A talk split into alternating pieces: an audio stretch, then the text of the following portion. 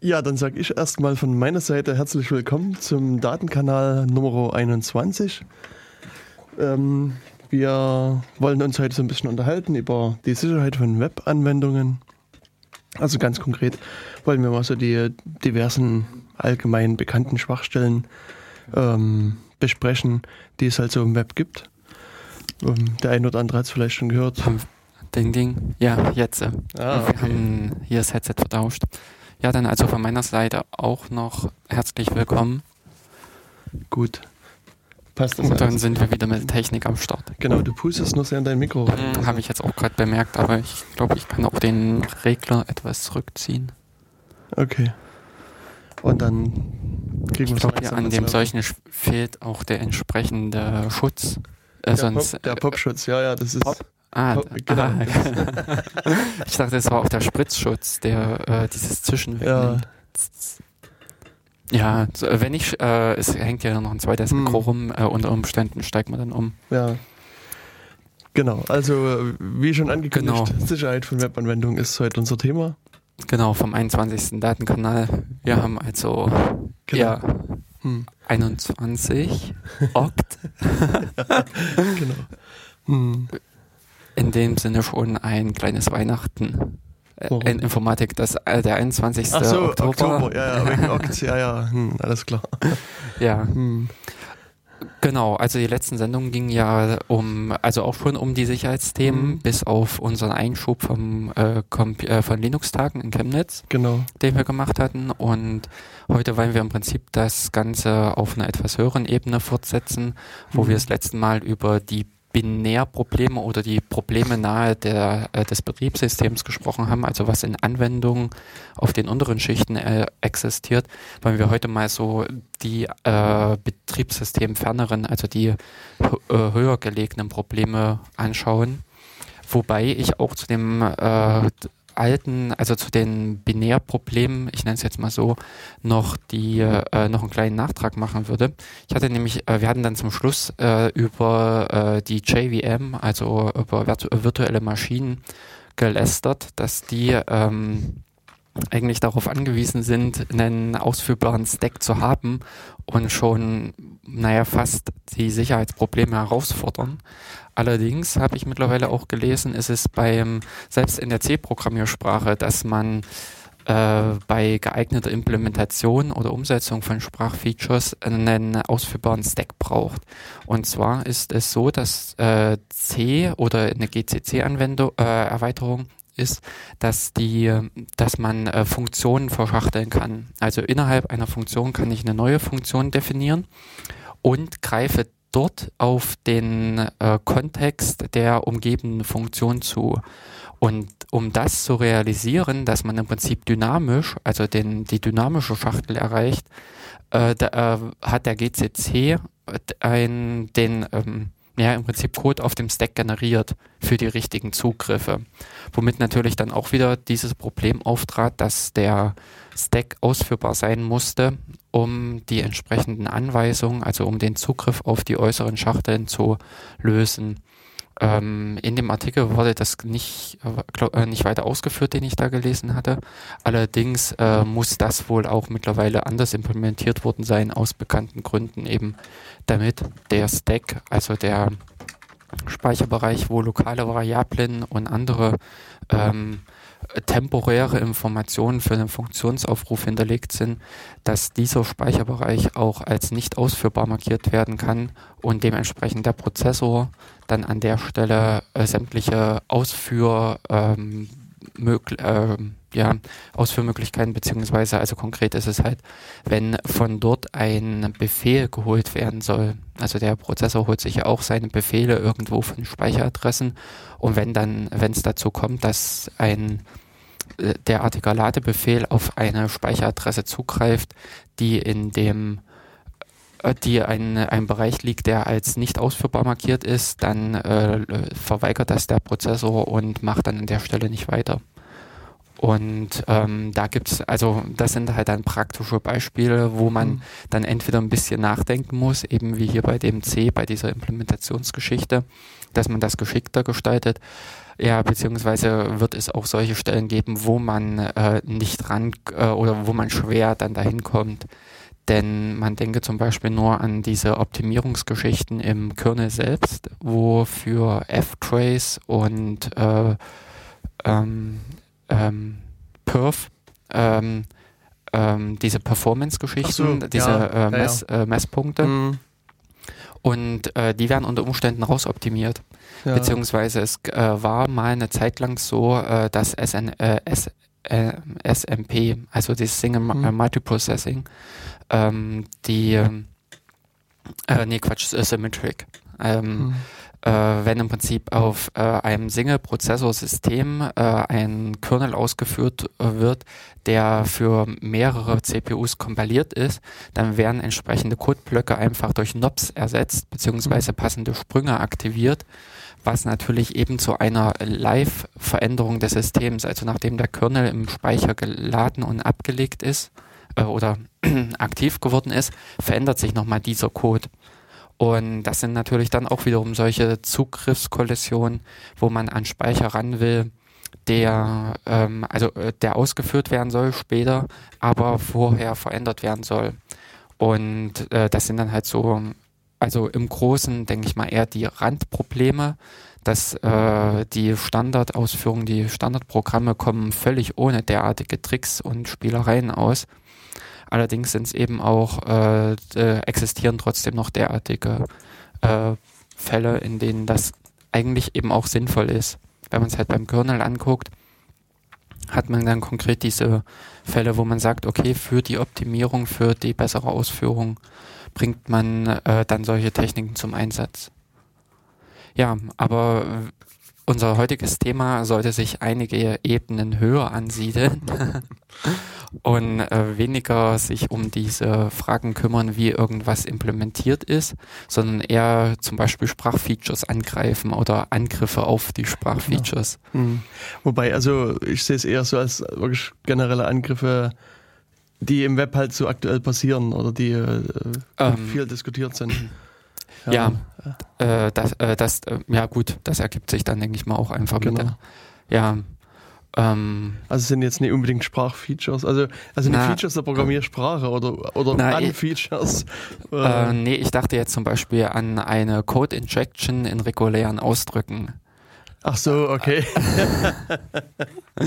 Man, äh, um das Ganze gleich mal hier auszuführen, äh, es gibt halt diese PCRE, diese Perl Compatible Regular Expressions, die ein sehr tolle Möglichkeiten bieten. Also äh, die, diese äh, regulären Ausdrücke, die eigentlich vom Perl ursprünglich herkommen, äh, ja, sind halt, haben halt viele, viele Funktionen äh, drin und unter anderem auch dass wenn beim Auswerten eines regulären Ausdrucks, also bei so einem Vergleich, der da stattfindet, man an eine Stelle gerät, kann man auch Code ausführen. So. Und äh, ist unter gewissen Dingen einfach hilfreich, wenn man da zum Beispiel äh, feststellt, äh, hier ist ein Fehler, äh, also äh, der String, den man gerade prüft, der stellt einen Fehlerfall zum Beispiel dar, mhm. dass man entsprechend eine Logmeldung schreibt. Wäre zum Beispiel so eine äh, Anwendung. Aber ähm, äh, ja, genau. Und wenn man im Prinzip äh, an dieser Stelle es schafft, anderen Code einzubringen, dann kann man natürlich dann auch frei im Rahmen dieses Systems agieren. Problem ist eben ähm, diese ähm, Ausführung, dass man Code innerhalb dieser regulären Ausdrücke verwenden darf, ähm, wurde, glaube ich, von vielen einfach blindlings angeschalten, ohne sich wirklich der Konsequenzen bewusst mhm. zu sein. Und man hatte dann an der Stelle die, und natürlich war es auch oftmals so, dass dynamisch diese Ausdrücke zum Überprüfen zusammengebaut ja. wurden, eben unter Umständen sogar aus Benutzereingaben. So, und da hat man dann einfach die Eingabe genommen des Benutzers, hat die in einen regulären Ausdruck verpackt. Der wurde dann in den entsprechenden Automaten umgesetzt mit eben solchen Codeanhängseln, mit solchen aktiven Anweisungen. Und ähm, dann musste man nur noch eine passende Eingabe in dem Sinne verwenden, die genau an die Stelle kam und das auslöste. Und, an der, äh, und man hat es im Prinzip an, äh, dort geschafft, seinen eigenen beliebigen von außen eingebrachten Code im Rahmen des Systems auszuführen. Ja. Und äh, das meinte ich halt mit Sprachfeature. Also Okay, an der ja. Stelle ist es ja in gewissen Rahmen halt was Sinnvolles, was Mhm. man wirklich äh, auch brauchbar einsetzen könnte. Allerdings ähm, hier gedankenlos quer über das System verstreut und jeden in dem Sinne rangelassen, hm, Hm, hatte das halt auch seine Nachteile. ja. Aber ich glaube, du musst dennoch das Mikro Mhm. wechseln, wenn ich das so richtig höre. Ähm, weil, also ich denke, der eine oder andere wird das auch draußen hören. Das ist doch mächtiges Rauschen und ich glaube, das ist sehr schwer anzuhören, wenn wir jetzt noch zwei Stunden oder anderthalb Stunden so auf die Art und Weise weiterreden. Und ähm, ja, also Jörg nimmt sich gerade ein neues Mikro, ein neues, ein neues Headset, ein, ein Mikro, was irgendwie gerade irgendwie sehr in einer merkwürdigen Position steht. Mal gucken. Mal wieder einen da? Redetest. Nee, Ding, Ding, Ding, 1, 2. Was ist das? 1, 2, 3, 3, 2, 1. Ähm, Nee, auch nicht. Nee, auch nicht. Wir testen gerade mal so die Mikros durch. Äh, Ding, Ding, nee. Aber das ist sowieso das Headset. Ja, ja. Ähm, Das ist, ähm, kompliziert. Ups. Ups, das Ach so. war detailliert. Jetzt waren wir eins weitergerutscht. jetzt, ähm, das war jetzt schon, äh, war jetzt schon in dem Falle die Musik, die hier äh, gerade kurz anlief. Also die Musik äh, haben wir uns euch vielleicht später oder vielleicht können wir jetzt, jetzt ein bisschen Musik machen, obwohl das äh, bringt auch nichts, weil ähm, Ding, Ding, Ding, Ding, Ding, Ding. Mm -mm. Ja, dann äh, doch, ich würde sagen, wir starten Ja. mit Musik. Genau, dann machen wir euch erstmal ein bisschen Musik an. Jörg versucht hier sein, sein Mikro-Setup nochmal irgendwie ans Laufen zu kriegen. Und ähm, dann hören wir uns in drei Minuten wieder. Mit Jörg hat ein bisschen Musik mitgebracht. Titel heißt Electro Live. Und ja, die Gruppe Transendam, Trans, Endam, keine Ahnung, wir werden es sehen. Äh, elektrische Musik. Viel Spaß.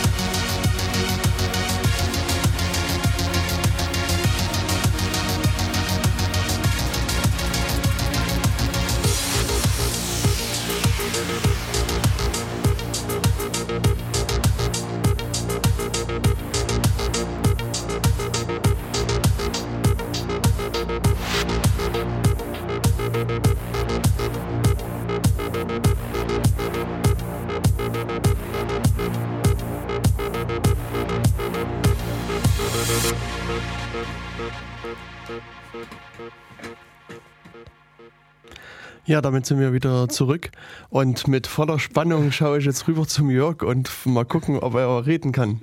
Hallo, hallo. Ah, doch, ich bin wirklich wieder auf Sendung. Nee. Und ohne komische Neben, äh, doch Knackgeräusche sind heute wieder mal dabei. Achso, ja, wir haben wieder schöne Stühle. Die Knackstühle. Ja. Mm, ja, also genau. das ist halt so die, die musikalische normale Malung, genau, genau. In der, während, mhm. äh, des, während der Sendung. Stellt euch vor, andere Leute haben irgendwie so ein hässliches Holzfeuer knacksen und wir haben hier diese tollen und. Stühle. hm. Ja, genau. Also die Unterbrechung bei den Angriffen oder bei den Möglichkeiten, ähm, eigene Dinge da zu tun, wo andere sie eigentlich gar nicht vorgesehen hatten um es genau. mal so etwas schön zu umschreiben. Und ähm, ja, also die eine Geschichte, was ich halt erläutert hatte jetzt, dass man unter Umständen bei regulären Ausdrücken eine Möglichkeit findet, seinen Code einzuschleusen, aber äh, derer Stellen gibt es natürlich wesentlich mehr. Und ähm, ich weiß nicht, also wollen wir die Größe mit S nehmen? Ja, ich, also ich, das ist so quasi die. Das, was ja, so auch am weitesten bekannt ist. Ja, vermutlich. Äh, genau. Und da sollte man eigentlich einsteigen, was, was eh mhm. ohnehin schon bekannt ist, beziehungsweise wo vielleicht ja. eine oder andere mal was davon gehört hat. Ja. Und das Große mit S, was ich an was ich da denke, ist SQL Injection. genau. Also, und da muss man vielleicht noch mal ein bisschen ausholen.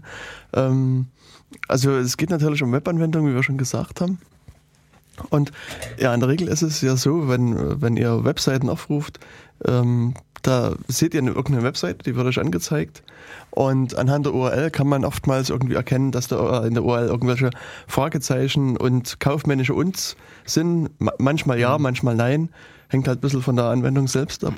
Und also gerade dieses, diese Geschichte mit Fragezeichen und kaufmännischen mhm. Uns ist halt so ein Zeichen, dass da Parameter übergeben werden und anhand der Parameter entscheidet dann hinten irgendeine Anwendung, was da zu machen ist. Mhm. Also in der Regel läuft irgendwie sehr oft ein PHP-Programm, ein PHP-Software und ähm, diese PHP-Software macht dann halt, greift auch wiederum auf eine Datenbank zu und holt da Daten raus, beziehungsweise schreibt Daten rein. Und ähm, die rausgeholten Daten aus der Datenbank werden dann halt wieder über auf der Website angezeigt. Hm. Ich meine, es, also wir müssten vielleicht irgendwann mal eine Sendung zur HTTP machen und das, das, das äh, nochmal in, in, in, Ruhe erklären, weil es kann mit Post und Get arbeiten und man kann die URL umschreiben und dass man das, dass es aussieht wie Name.html und so weiter. Also man muss das nicht unbedingt erkennen und es muss auch nicht kein PHP laufen, sondern keine ja, Ahnung, Ruby on Rails oder ein C oder Assembler oder ja, was auch immer. Genau. Also das ist, ähm, der Möglichkeiten sind da viele und also ich denke nur, dass also im Web wird man sehr viel PHP finden. Das ist so ja. mein Eindruck. Ja. Und ähm, daher kommt also auch das, also das mein Beispiel jetzt, dass ich mich da eher an, an PHP so ein bisschen aufhänge. Aber letztlich ist das. Äh, ähm, letztlich ist das Problem eigentlich genau. über alle Programmiersprachen mhm. verteilt. Also genau. es ist, äh, dass in anderen Programmiersprachen gewisse Probleme dann eher noch auftreten, mhm. aber ähm, klassisch ist eigentlich eben eine SQL-Injection. Genau. Und ähm, naja, sagen ja. wir es mal auch so, klassisch für PHP-Programme. hm. ähm. Also ich glaube, also wirklich, also ist zumindest mein Eindruck, ohne dass ich jetzt wirklich das genauer durchrecherchiert habe, dass so mit, mit PHP und MySQL auch wirklich die SQL-Injections da losgerannt sind. Aber auf der anderen Seite äh, war das auch so ein bisschen so, ein, so nochmal ein Push, im, was, was Web betraf. Also ja, das, also das, das wird einfach damit äh, korrelieren, dass mh. halt PHP recht häufig auftritt. Das, äh, sagen wir mal so, gemessen äh, wären vielleicht die Probleme bei PHP äh, prozentual gemessen an Ver äh, Verbreitung der Sprache wahrscheinlich genauso häufig sein wie bei anderen Programmiersprachen. Wobei eben andererseits äh, würde ich es doch auch wieder höher ansetzen, denn PHP von dem Grundgedanken her, dass jeder damit ein mhm. leichtes. Werkzeug an die Hand bekommt und kann damit seine Webseite basteln, ähm, hat natürlich auch wirklich dazu geführt, dass jeder seine Webseite gebastelt hatte. Ja. Äh, hatte dann eigentlich auch starke Sprachmittel an der Hand, also wirklich mhm. äh, Möglichkeiten, mit denen man viel machen konnte, eben wie hier ganz leicht auf eine Datenbank zugreifen und ähnliches. Ohne sich eben. Turing-vollspendendische Sprache quasi. Ja, ja. Nur leider ist sie nicht so äh, kurz gefasst wie ein Automat oder nicht so hm. kompliziert zu bearbeiten wie ein Turing-Band. Ja. Ähm, und an der Stelle ist, äh, ich glaube, da liegt einfach dieses Grundübel von PHP drin, dass man äh, einen sehr leichten Zugang für jedermann geschaffen hat und dabei aber verkannt hat, dass doch auch sehr äh, große Probleme damit auftreten können und daher äh, ein gewisses Wissen einfach dafür vorhanden mhm. sein muss, wenn man damit arbeitet. Ja. Eben wie hier an dieser Stelle. Natürlich dieser Gedanke, ich bastle mir mal schnell meine äh, Abfrage zusammen, genau. am besten auch noch dynamisch eben mit irgendwelchen Informationen, die mir der Browser liefert. Mhm. Und ähm, dann äh, also gar nicht mal selbst die Kreativität hat walten lassen und geguckt hat, was da eigentlich alles dann noch passieren könnte. Ja. Ja, ich denke, das ist auch viel bei ich sag mal, Nicht-Informatikern genau. und Nicht-Mathematikern verbreitet. Man denkt, da wird Name eingegeben, der Name besteht aus Buchstaben von A bis Z, ja. vielleicht noch ein paar Umlaute drin. Und, und das ist so eine implizite Annahme, die man trifft. Und man nimmt gar nicht an, dass man was da auch vielleicht ein Hochkomma reinschreiben könnte oder irgendwie ein, ein Semikolon oder beliebige andere Sachen. Wobei ich aber auch sagen muss, äh, wenn selbst das Problem des Hochkommas erkannt wird, dass mhm. man äh, das mal als Eingabe erhalten hat, daraufhin funktionierte was nicht, dann wird halt ein Workaround gebastelt, um dieses ja. Ding zu beseitigen. Genau. Dann wird eben unter Umständen in und hm, hm, hm, draus gemacht, die mhm. HTML-Umschreibung ja, ja. für das Hochkomma. Und Code. Nee, nee, Quote ist doppelt. Ich weiß gar nicht, was einfach ist. Egal. Nee, ich, äh, äh, es hätte schon äh, Quote sein können. Nee, Quote ist, ist, so ein, ist, so ein, Zollzeichen, also so ein Aha. Doppel, Doppel hm. Quasi. ähm, ja, und dass aber einem da überhaupt nicht aufgefallen ist, was wirklich an dieser Stelle passiert ist.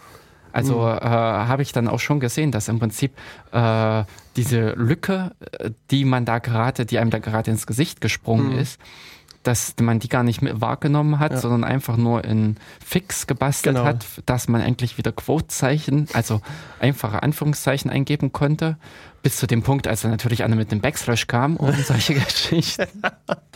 hm. Und gar nicht erkannt hat, ähm, was da das riesige große Problem ist, vor dem man da steht. Genau. Und was der Programmierer letztlich äh, macht, er äh, bastelt sich sozusagen eine SQL-Anfrage zusammen. Also mhm. SQL ist halt auch wieder eine Sprache. Das ist halt das, äh, SQL Query Language oder sowas. Ich weiß gar nicht, nee, äh, es war mal eine Stru äh, SQL. Ach also ja, ja, genau. Structured English Query Language. Mhm. Und äh, dann hat man, glaube ich, festgestellt, dass es doch nicht so englisch ist und hat dann noch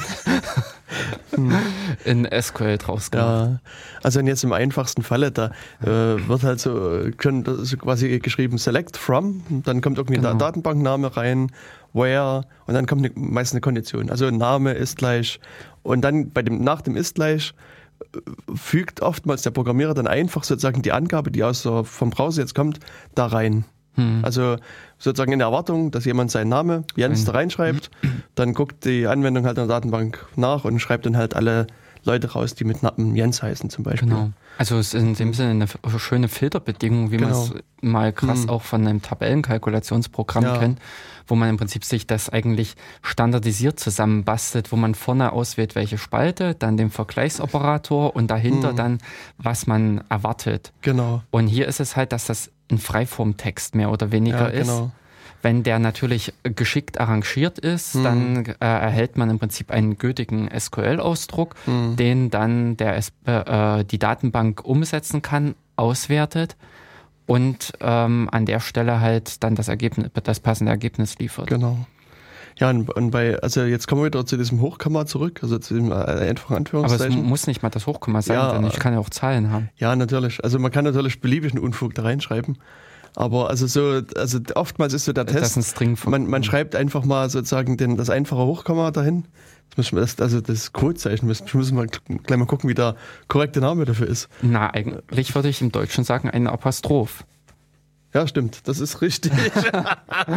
also wir reden hier nicht gerade über Accent de Gue und Accent Grave, die beiden neben der äh, äh, Backspace-Taste gelegenen Zeichen, sondern wir reden über das, was sich über der Raute links von der Enter-Taste befindet, hm. links unterhalb der Enter-Taste. Stimmt. Und im Deutschen ist das eigentlich das Apostroph, neben Englischen genauso. Eng ja. äh, Im Englischen kennt man ja auch ein Apostroph. Ich, ich, mir fällt nur immer Single Quote ein so in meinem Kopf und das versuche ich so irgendwie ins Deutsche wieder zu übertragen. Deswegen. Naja gut, und, aber das ist eigentlich verkehrt, weil ja. in äh, Anführungszeichen und selbst das einfache Anführungszeichen ist es nicht. Hm. Äh, denn die sind leicht gekippt. Da, die kann man besser emulieren, wenn man äh, die beiden Accent-Zeichen verwendet, ohne, eine, äh, ohne ein Zeichen darunter. Hm was natürlich auch häufig falsch gemacht wird, weil ja. es äh, mit, mit Unicode sind passende Zeichen eigentlich vorgesehen. Und ähm, mhm. im HTML beziehungsweise sind dann auch für das Deutsche äh, die richtigen äh, Zeichen vorhanden, sprich das äh, linke Anführungszeichen liegt unten auf der Grundlinie hm. und das rechte Anführungszeichen dann entsprechend oben hm. äh, an der Oberlänge. Ja. Und die Sendung zur Typografie kommt irgendwann auch in der Zukunft. ja, also Apostroph ist in der Tat der korrekte Name oder man kann auch sagen Hochkomma oder Oberstrich. Hochkomma, stimmt. Stimmt, Hochkomma, ja. genau. Und ähm, ja, also das, das, äh, was wollte ich jetzt eigentlich sagen? Na, dass man das verwendet zur, äh, zur am Einschließen von Zeichen. Ach so, ja, ja, ja, genau. Genau. Und das ist halt oftmals der erste Test, dass man eben in die Anwendung einfach mal anstatt eines Namens ein Hochkomma eingibt und dann guckt, was die Anwendung draus macht. Mhm. Und dann kann man halt Schritt für Schritt versuchen, das dann ein bisschen auszubauen. Also, ja, beziehungsweise, äh, wenn die Anwendung daraufhin nichts mehr macht oder Blödsinn macht, mh. ist das schon das erste Indiz, ja, ja. dass man an, vergessen hat, an der Stelle darauf zu achten. Mh und eben auch, äh, dass da sehr wahrscheinlich eine Datenbank dahinter liegt. Genau, genau.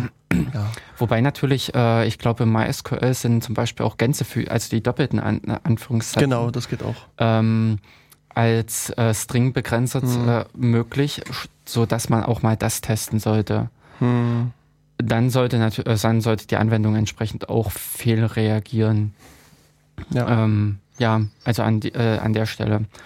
Und in ähm, dann ist es halt eine Frage, wie man das weiter eben ausbaut, genau. wie, äh, was man dann an dieser Stelle alles einfügt, um dann entsprechende Erkenntnisse aus der Datenbank herauszuholen, die vielleicht gar nicht gewollt waren. Hm. Ja, letztlich versucht man halt dann äh, an der Stelle den, den, diesen einen Befehl mit diesem Select, wo Name aussortiert wird, zu beenden und dann gibt man halt einen anderen Befehl ein. Also man kann, was ich, äh, zum Beispiel Datenbank einfach löschen hinterher. Ja. Das, also, und das ist, ist sozusagen die, die, die, eher schlechte Variante. Oftmals äh, kann man dann einfach mal sagen, hier, äh, gib mir mal die, die ganzen Felder aus oder die Datenbankbeschreibung mhm. oder was auch immer und guckt sich die Datenbank an. Und ähm, was natürlich dann im Nachfolgenden interessant wird, ist, wenn dann halt irgendwelche Passwörter drin stehen. Ja. Und dann ähm, hat man irgendwie Benutzername und Passwort. Im besten Fall, wenn man gar keinen Aufwand hat, stehen die Passwörter im Klartext da. Ja, gut. was besonders unschön ist. Oder aber sie sind halt irgendwie äh, ähm, verschlüsselt. Genau. Ich ja. Also das ähm, ja, verschlüsselten Anführungszeichen ist es oftmals halt einfach so ein, so ein ähm, Hash-Algorithmus, der da drüber gejagt wird. Hm. Und dann äh, ähm, reicht es sehr oft auch aus, dann einfach wieder so ein ähm, Programm halt drüber laufen zu lassen und sich die Passwörter wieder hm. äh, zurückwärts ausrechnen zu lassen. Ähm, alternativ bei Google fragen. Habe genau, ich auch schon oft gemacht. Genau, ja. Oder genau, mittlerweile sind jetzt derart viele von Passwortdatenbanken ja, ins Netz rausgefallen, dass äh, man da wirklich äh, abgleichen kann. Und es gibt dann halt so spezielle Techniken wie Rainbow Tables und so weiter, die dann sehr äh, schnell und easy hm. dann das Passwort zurückrechnen und ähm, der oh, Name vergessen, also ich werde es mit verlinken, also ein, ein äh, recht bekannter äh, äh, Blogger, Autor, ich überlege immer noch nach dem Namen, Joel, irgendwas, egal. Ähm, der hat vor kurzem mal so diverse äh, Grafikkarten rumrechnen lassen und war beim zehnstelligen Passwort, glaube ich, immer so, noch bei so 460 Tagen, was die, die Karte da herumgerechnet hat. Also es war vergleichsweise... Ähm, was denn für ein Algorithmus? Ähm, Moment, ich versuche es mal nebenbei Aber trotzdem, also das mit den Grafikkarten äh, ist natürlich ein echtes Problem geworden, weil das natürlich hochoptimierte äh, Recheneinheiten ähm, geworden sind, die speziell in, also eben weil man für Grafik halt auch oftmals so äh, oder umgekehrt, man diese Grafikoperationen, sowas wie Drehungen oder in äh, Verschiebungen lassen sich oftmals eben durch auch für mathematische Berechnungen halt sehr äh, günstig ausnutzen, sodass man an der Stelle an eine ähm, die normale äh, Berechnung, die der, für die der Prozessor vielleicht lange braucht, mhm. weil es einfach komplex ist, weil man sowas hat wie ähm, a mal b plus c, also so ein Komplexausdruck und nicht nur einfach a plus b, dass das eine Grafikkarte einen derartigen Schritt äh, schn äh, genauso schnell macht, wie eine CPU in einem äh, nur eine Operation, nur eine Addition ausführt. Und an der Stelle kann man natürlich, wenn man die Grafikkarte auf die Art und Weise nutzt, solche Berechnungen wesentlich schneller anstellen und mhm. auf die Art und Weise halt große äh, Sachen, eben wie hier ein äh, Brute Force Angriff, also den, das blinde Durchprobieren äh, von irgendwelchen ähm, Passwörtern ganz einfach durchführen. Also ja. Man hat einfach, äh, man fängt an A, B, C, D und probiert äh, aus, was, wie das verschlüsselte Passwort A aussieht, wie das mhm. verschlüsselte Passwort B aussieht. Und wenn man das dann hat, äh, diesen verschlüsselten Teil, kopiert, äh, vergleicht man das mit dem, was man im Prinzip irgendwo abgegriffen hat aus so einer Datenbank.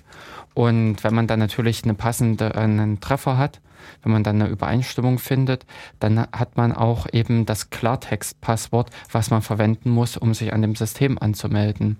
Weil, ja, man im Prinzip, weil das System im Prinzip dann auf dieselbe Art das Passwort verschlüsseln wird und mit dem Endvergleich dann auch natürlich das Ding akzeptiert. Und hat es. Also ich, ich finde es gerade nicht. Also ich ah. ähm, muss das nochmal in Ruhe dann suchen. Ja. Also, ähm, ich jetzt Aber wobei also es ist natürlich jetzt die, äh, gut, ein Zehnstellungspasswort ist ganz schön heftig. Mhm. Ähm, und die andere Geschichte ist natürlich auch noch, was das für ein Algorithmus war. Also wenn es ein reiner Brute Force Angriff war, ähm, ja, ja, es war ein, also, also äh, äh es äh, war ein reiner Brute Force Angriff. Also ich glaube, es war ein reiner Brute. Ich müsste nochmal nachlesen. Ich habe das halt nur unterm Tag mhm. kurz überflogen und. Aber es gibt in dem Sinne auch genügend andere Algorithmen. Mir fehlt jetzt gerade Krypt ein. Also der mhm. äh, steinalte Unix-Passwortverschlüsselungsalgorithmus äh, äh, sollte in dem Sinne auch nicht verwendet werden, weil für den gewisse ähm, Angriffe einfach bekannt sind. Also ja. dass man einfach äh, die Komplexität des Algorithmus äh, derart reduzieren kann, dass das, ähm, naja, ähm, nur noch in Richtung Obfuscating geht, aber nicht mhm. mehr wirklich in Verschlüsselung. Und an der Stelle ist es dann halt dass selbst eben ein verschlüsseltes Passwort in einer Datenbank noch lange nicht bedeutet, dass das sicher ist. Ja. Ja, aber äh, das, die Hauptfrage war ja einfach, wie überhaupt daran kommen. Und da gibt es ja schon auch mit interessante Techniken. Beziehungsweise ich würde jetzt nochmal kurz einen Schritt zurückgehen und würde mal die ähm, nochmal zur SQL was erzählen. Denn SQL, ursprünglich war es irgendwie angedacht, dass jeder SQL spricht und nutzt und kann, dass eigentlich die Sekretärin, wenn sie irgendwas aus dem Datensystem wissen will, wird sie SQL eingeben. Ja, das, das war so diese Grundannahme, die man damals getätigt hat. Oder mhm. unter dieser äh, Prämisse wurde im Prinzip dieses ganze Konstrukt von, äh, von Datenbanken äh, entworfen. Und äh, dementsprechend ist SQL eben auch sehr ähm, angenehm zu lesen. Oder mhm. wie ein Prof von mir immer sagte, recht schwatzhaft. ähm, man hat im Prinzip dann auch wirklich stehen, Select, Spaltenname, also zum Beispiel eben Select Passwort from ähm, Tabelle, also eben zum Beispiel from Users, wenn es mhm. halt die mhm. Benutzertabelle sind. Where also dann äh, meine Bedingungen, die ich an äh, die Auswahl stellen möchte, an den, äh, den Filter in dem Sinne. Ähm, where Username ist gleich und dann eben normalerweise würde man in Anführungszeichen da dann sagen, den Benutzernamen, den man abfragen möchte. Also ja. für jemanden, der Englisch spricht, ist das eigentlich schon in ähm, recht holprig zu lesender Satz, aber man kann eigentlich verstehen, um was es da inhaltlich geht. Mhm. Und genau diese Geschichte äh, erfordert dann eigentlich auch, oder ähm, dass man im Prinzip über so ein Textinterface mit der Datenbank kommuniziert, ähm, führt im Prinzip schon zu dieser äh, Schwierigkeit, dass diese, äh, dass man im Prinzip, also ja, dass man im Prinzip zu einer Abstraktionsschicht kommt, allerdings eben auf diese Abstraktionsschicht diese Befehle oder dieser Text halt äh, oftmals in der Anwendung erst direkt zusammengebastelt wird mhm. und da eigentlich auch den, Anw äh, den Programmierer dazu verleitet, derartige Geschichten zu äh, machen. Mhm. Also eigentlich ist auch in SQL eine entsprechende andere Möglichkeiten vorgesehen, wie man Parameter einbringt. Mhm. Allerdings ist eben der klassische Ansatz eigentlich, den, den jeder wählt und auch so, wenn man aus seinem äh, MySQL, ähm, nee, PHP MyAdmin zum Beispiel heraus mhm. eine Anfrage ähm, probiert hat, wenn man äh, auf der Kommandozeile oder mit anderen, wo man halt SQL direkt mit der Datenbank sprechen kann, wenn man dort was äh, entwickelt hat, eine Anfrage, kopiert man die raus, fügt die in sein Programm ein äh, passt sie noch eben leicht an, dass man die entsprechenden Variablen einfügt und ist fertig. Genau. Und das ist äh, auch in gewisser Weise das Fatale an dieser Geschichte, dass hier dem Programmierer nicht die Hürde äh, so äh, hochgesetzt wird, dass er an der Stelle halt drüber fallen würde und gar nicht erst derartige Konstrukte in sein Programm mhm. einbaut. Und äh, das, denke ich mal, wird auch mit ein Grund sein für diese massenhafte Verbreitung von derartigen Einfallstoren ja. in Programme. Und es ist halt auch wirklich einfach. Also ich mal, wenn man so dieses Prinzip von SQL Injection verstanden hat, was wirklich ja trivial ja, ist, dann, dann äh, rennt man halt von Webseite zu Webseite und guckt sich das an, beziehungsweise es gibt so Security Scanner. So, also Nikto fällt mir da zum Beispiel ein. Hm, mir fällt W3AF. Oder genau. Und äh, die lässt man einfach gegen die Webseite losrennen und dann wartet man, geht einen Kaffee trinken und guckt, was da passiert. Ne? Ja, genau. Also ich hatte vor einiger Zeit, ich habe auch irgendwo das Log noch zu Hause rumliegen, fällt mir gerade ein. Da, da hat auch jemand mit Nikto angefangen, da, ne, also auch wirklich mhm. eine Webseite da aufzumachen. Zu bearbeiten. Mhm. Und es war aber interessant, wie, wie Nikto sich da vorgearbeitet hat. Mhm. So, auch wirklich, ich glaube, intelligent. Ja, ja, so vom, vom einfachen Hochkomma war, glaube ich, so die erste Anfrage. Und die letzte war dann ein, ein wirklich ein mega Ausdruck mit irgendwelchen Unions und Joins und also Ja, aber nee, ich finde auch eigentlich von den Fr äh, Schritt vorher, äh, denn mhm. oftmals, äh, was im Prinzip interessant an Webseiten ist, mhm. ähm, man hat halt äh, diese Einfallstore, die offensichtlich sind, ja. eben oben oftmals über die Parameter oder sowas, mhm. die funktionieren nicht. Da mhm. wird meistens schon abgedichtet. Ja. Aber es gibt solche Ecken dann wie ein Kontaktformular oder äh, wenn ich irgendwelche ähm, Suchfelder wahrscheinlich auch noch sind eher hm. abgedichtet. Aber es gibt genügend Eingabemöglichkeiten. Ja, ähm, und ähm, dass da im Prinzip dieses Scanner eher in hm. diese versteckten oder nicht offensichtlichen Felder gehen. Genau. Und dort versuchen reinzukommen. Hm. Also letztlich muss man halt nur die, die Webseite angucken. Ja. Und, und da siehst du, was da an, an Feldern, egal ob die jetzt hidden sind ja, genau. Ja, oder, äh, oder, oder in einem Formular ja. ist auch so ein Kandidat, weil der ist übelst sicher, den sieht doch keiner. ja, genau. genau. Das ist wie, also wie, wie, die kleinen Kinder, weißt, sie halten sich die Augen zu und sie sind verschwunden, weißt du. Wenn ich niemanden sehe, dann kann mich auch niemand mehr sehen. Und, und Richtig. Das, die Denkweise ist hier dann ähnlich. Ja, beziehungsweise kenne ich hier auch noch die abstrute Denkweise, dass nur weil ich irgendwas im JavaScript, per JavaScript verboten habe oder weil ich an das hm. HTML-Feld dran geschrieben habe, es dürfen nur Zahlen eingegeben ja. werden, ähm, lebe ich auch in der Annahme, dass mir doch jeder nur über dieses Feld nur Zahlen sendet. Genau. Also das, diese Diskussion hatte ich jetzt vor kurzem mit jemandem wieder, der seine Bilder im, auf seiner Webseite schützt, geschützt hat, hat sozusagen. Weil also da gibt es diesen üblichen Trick, dass man da, wenn jemand mit der rechten Maustaste draufklickt mhm. und also das ist ja normalerweise der Datei speichern Dialog und den fängt man halt per JavaScript ab und sagt dann, du bist böse, du mhm. darfst das nicht speichern. Und da war der halt glücklich, dass er jetzt quasi seine Bilder, seine Bilder kopiergeschützt hat. und ja, es war etwas, äh, war etwas irritiert, glaube ich, als ich ihm dann gesagt habe, naja, zu spät. Ja. Also, wenn mein Browser die anzeigt, sind die schon da. Da sind ja. die schon auf meinem Rechner. Genau. Und das ist halt auch so ein bisschen die Idiotie. Da hatte ich nämlich letztens auch über verschlüsselten Code eine Diskussion. Hm. Ähm, da gab es die Annahme, dass, ähm, dass das Programm an sich, was ich dem Kunden schicke, ja. verschlüsselt ist. Also, hm. Der kann nichts, der kann das nicht lesen. Hm. Ähm, Entschuldigung, aber er kann es rausführen. Ja. Spätestens seine CPU kann es lesen. Hm. Und ähm, über geeignete Maßnahmen greift man das halt an der CPU dann ab. Herrgott, genau, dann stellt man sich erst da hinten an. Hm. Aber irgendwann kommt man daran und irgendwann hm. muss dieses Ding entschlüsselt sein. Also es ist einfach der Irrglaube, dass jemand äh, etwas mit den Daten anfangen können soll, aber dann auch wiederum nicht darf. Ja, genau. Ja. ja. Und hier an der Stelle ist es eben, äh, also für mich ist einfach immer das Paradebeispiel ein Firebug. Wenn man im Prinzip mm, mit, genau. äh, äh, wenn es installiert ist, Klick drauf, zack, äh, Eigenschaften des Felds mm. verändert, entsprechende Daten eingegeben, ja. absenden geklickt und schon ist im Prinzip diese falsche Eingabe, die nie hätte irgendwie an dem Programm ankommen dürfen, mm. ist plötzlich da. Ja, also Firebug ist so eine Erweiterung für den Firefox. Ja. In dem Fall. Kann genau. man so installieren und dann kann man halt wirklich den gesamten Quellcode sich angucken und also angucken beliebige und Sachen verändern und das. Genau. Also gerade wenn man eigentlich Webentwicklung macht, das ist sehr nett. Sehr hilfreich. Aber auch wenn man halt ein bisschen mal was austesten will. ja, ganz, oder ganz wenn man auch äh, auf kaputten Webseiten unterwegs ist, mhm. die im Prinzip erst die Eingabefelder aktivieren, wenn hintenrum dieses und jenes passiert ist. Nee, zack, aktivieren und dann trage ja, ich meine genau. Sachen ein, kann das Formular abschicken mhm. und fertig. Mhm. Also auch für den normalen Alltag ergeben sich da so einige hilfreiche ja. Möglichkeiten.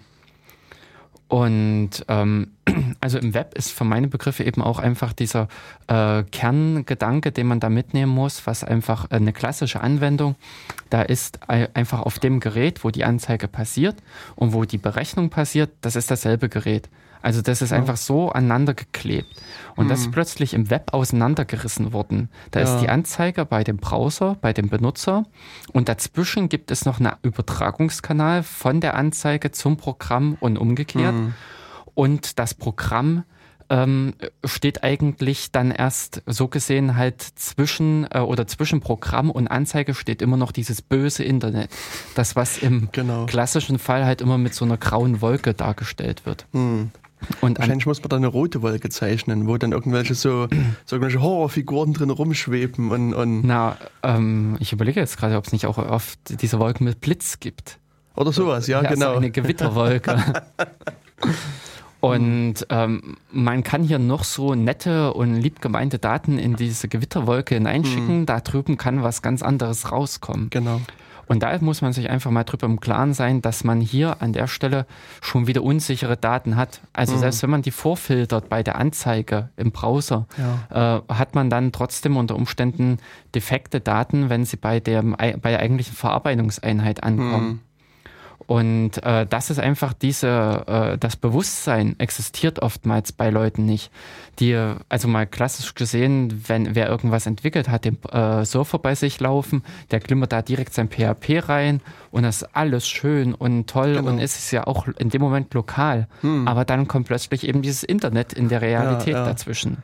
Na, es ist schon, schon, wenn man anfängt mit normalen Nutzern zu arbeiten, der halt nicht die, also ja, man, man trifft halt mhm. immer impliziten Erwartungen, wenn man, also zumindest sehr häufig, wenn man irgendwas mhm. schreibt. Ja. Und dann kommt halt ein normaler Benutzer, der das Programm einfach ganz anders bedienen will, als man es selbst so erwartet und schon geht es halt aus irgendwelchen Gründen schief, an die man vielleicht gar nicht gedacht hat in der ja. Entwicklung. Und, und natürlich, wenn dann jetzt noch ein, ein bösartiger Mensch dazukommt, der dann nach Schwachstellen sucht und die ausnutzen will, dann wird es nochmal eine Nummer schlimmer. Ja, genau dann ist es eigentlich so, dass man ähm, ein richtiges Problem hat, während man vielleicht von Benutzern gewisse Eingaben nicht speichern kann, mhm. dass da zu unerklärlichen äh, Abstürzen kommt, ist dann noch äh, harmlos. Hingegen, mhm. wenn dann eben jemand kommt, der anfängt und sich dann so langsam vorarbeitet, um eventuell gewisse, eben wie hier bei einer SQL-Injection, äh, Daten aus der Datenbank zu holen genau. oder eben die Datenbank zu manipulieren. Hm. Und die Frage ist natürlich das, jetzt, ähm, was, was mache ich jetzt, wenn ich jetzt äh, mich gegen SQL-Injection schützen will? Gibt es da einen Weg oder habe ich da immer verloren? Was, ähm, was ich meine Webanwendung na, zumachen? Also das Extremste, was ich kenne, ist ähm, mit einer Datenbank-Firewall. Achso, diese Web Application Firewalls. Äh, also, nee, nee, nee, nee, nee, nee. Die hm? steht zwischen der Applikation und der Datenbank. Habe ich auch schon in einem äh, so, äh, mitgelesen, hm? dass man das als einen möglichen Abwehrmechanismus äh, jetzt ja, okay, na. könnte. na, die gelben Schachteln wollen überall verkauft werden. ja. Also, nee, also es äh, gibt auch in der Tat ja das wirklich, äh, da, in gewissem Rahmen äh, kann einen das auch helfen, aber mhm. eigentlich ist das auch ein ziemlich abstruses Szenario, ja. an die Stelle noch was reinzupumpen. Mhm. Aber in der Tat, es gibt ja diese Web Application Firewalls, die aber eigentlich die vor der vor Datenbank, also vor, nee, vor also, vor, also vor der, ja, ich, also mhm. nicht zwischen Datenbank und Webanwendung, sondern zwischen, zwischen Browser, ja, zwischen ja. Internet und der, und der Webanwendung mhm. stehen. Und es gab auch so ein für ein Fire, äh, für, für, für ein Apachen so ein Modul, Mod. Mod Security. Genau. Genau, genau Mod Security. Ja. Ähm, ist in gewissen Rahmen auch echt sinnvoll. Das mhm. ist äh, allerdings, was ich da erlebt habe, einfach das Problem, dass da die Anwendungsentwickler sehr mit deren äh, Surfer-Administratoren zusammenarbeiten müssen, mhm. beziehungsweise hilfreich wäre es halt, wenn die Anwendungsentwickler selbst die Regeln für das Mod Security schreiben. Mhm. Denn äh, in gewissen Rahmen ist bekannt, was da für Daten reinkommen. Ja. In gewissen Rahmen weiß ich, dass ich hier keine 5 Gigabyte empfangen werde über so ein Formular. Hm.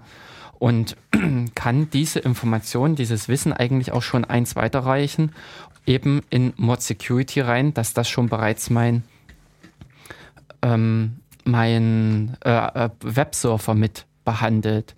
Oder es geht dann im Prinzip so weit, dass ich dann sagen kann, dass die ähm, ähm, ja, dass äh, für, für einen Parameter, äh, für einen bestimmten Parameter dürfen halt nur Zahlen übergeben werden. Mhm. Oder dass zum Beispiel nicht mehr als äh, fünf Parameter eigentlich für, bei dem Aufruf zulässig sind. Man kann eigentlich dieses Regelwerk da richtig schön auch äh, zusammenschneidern. Aber ich habe es eben auch gehabt, dass ich als Administrator eines Webservers kann eigentlich kaum was machen. Ich kann mhm. mutmaßen, was diese Anwendung da treibt, aber ich habe auch oft genug irgendwelche Sachen damals angeschalten, die äh, hinterher dazu geführt haben, dass die Anwendung selber nicht geklappt haben, ja. weil meine Annahme einfach an der Stelle verkehrt war. Mhm.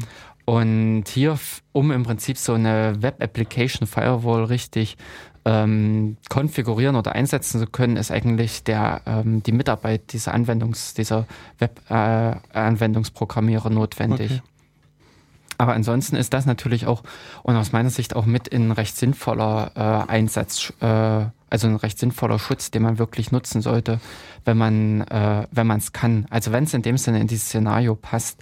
Es gibt natürlich auch solche hoch, äh, ich sag mal dynamischen Daten, wo zum Beispiel alles nur über einen Root, äh, über einen, über einen einzelnen Einstiegspunkt reinkommt okay. in den mhm. Websurfer.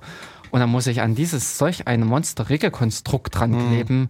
dass das schon wieder schmerzt. Ja. Und ich mich dann auch im Regelwerk selbst so was von den, von in die Füße schießen kann, mhm. dass man es besser lässt.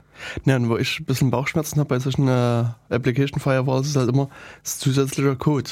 Also, also du, du hast mhm. wieder ein Konstrukt, was dir mehr Code mitbringt und also es gibt ja so statistische mhm. Erhebungen, dass pro 1000 Zeilen Code irgendwie, ich glaube, drei bis fünf Bugs, also zumindest im Linux-Kernel war es so.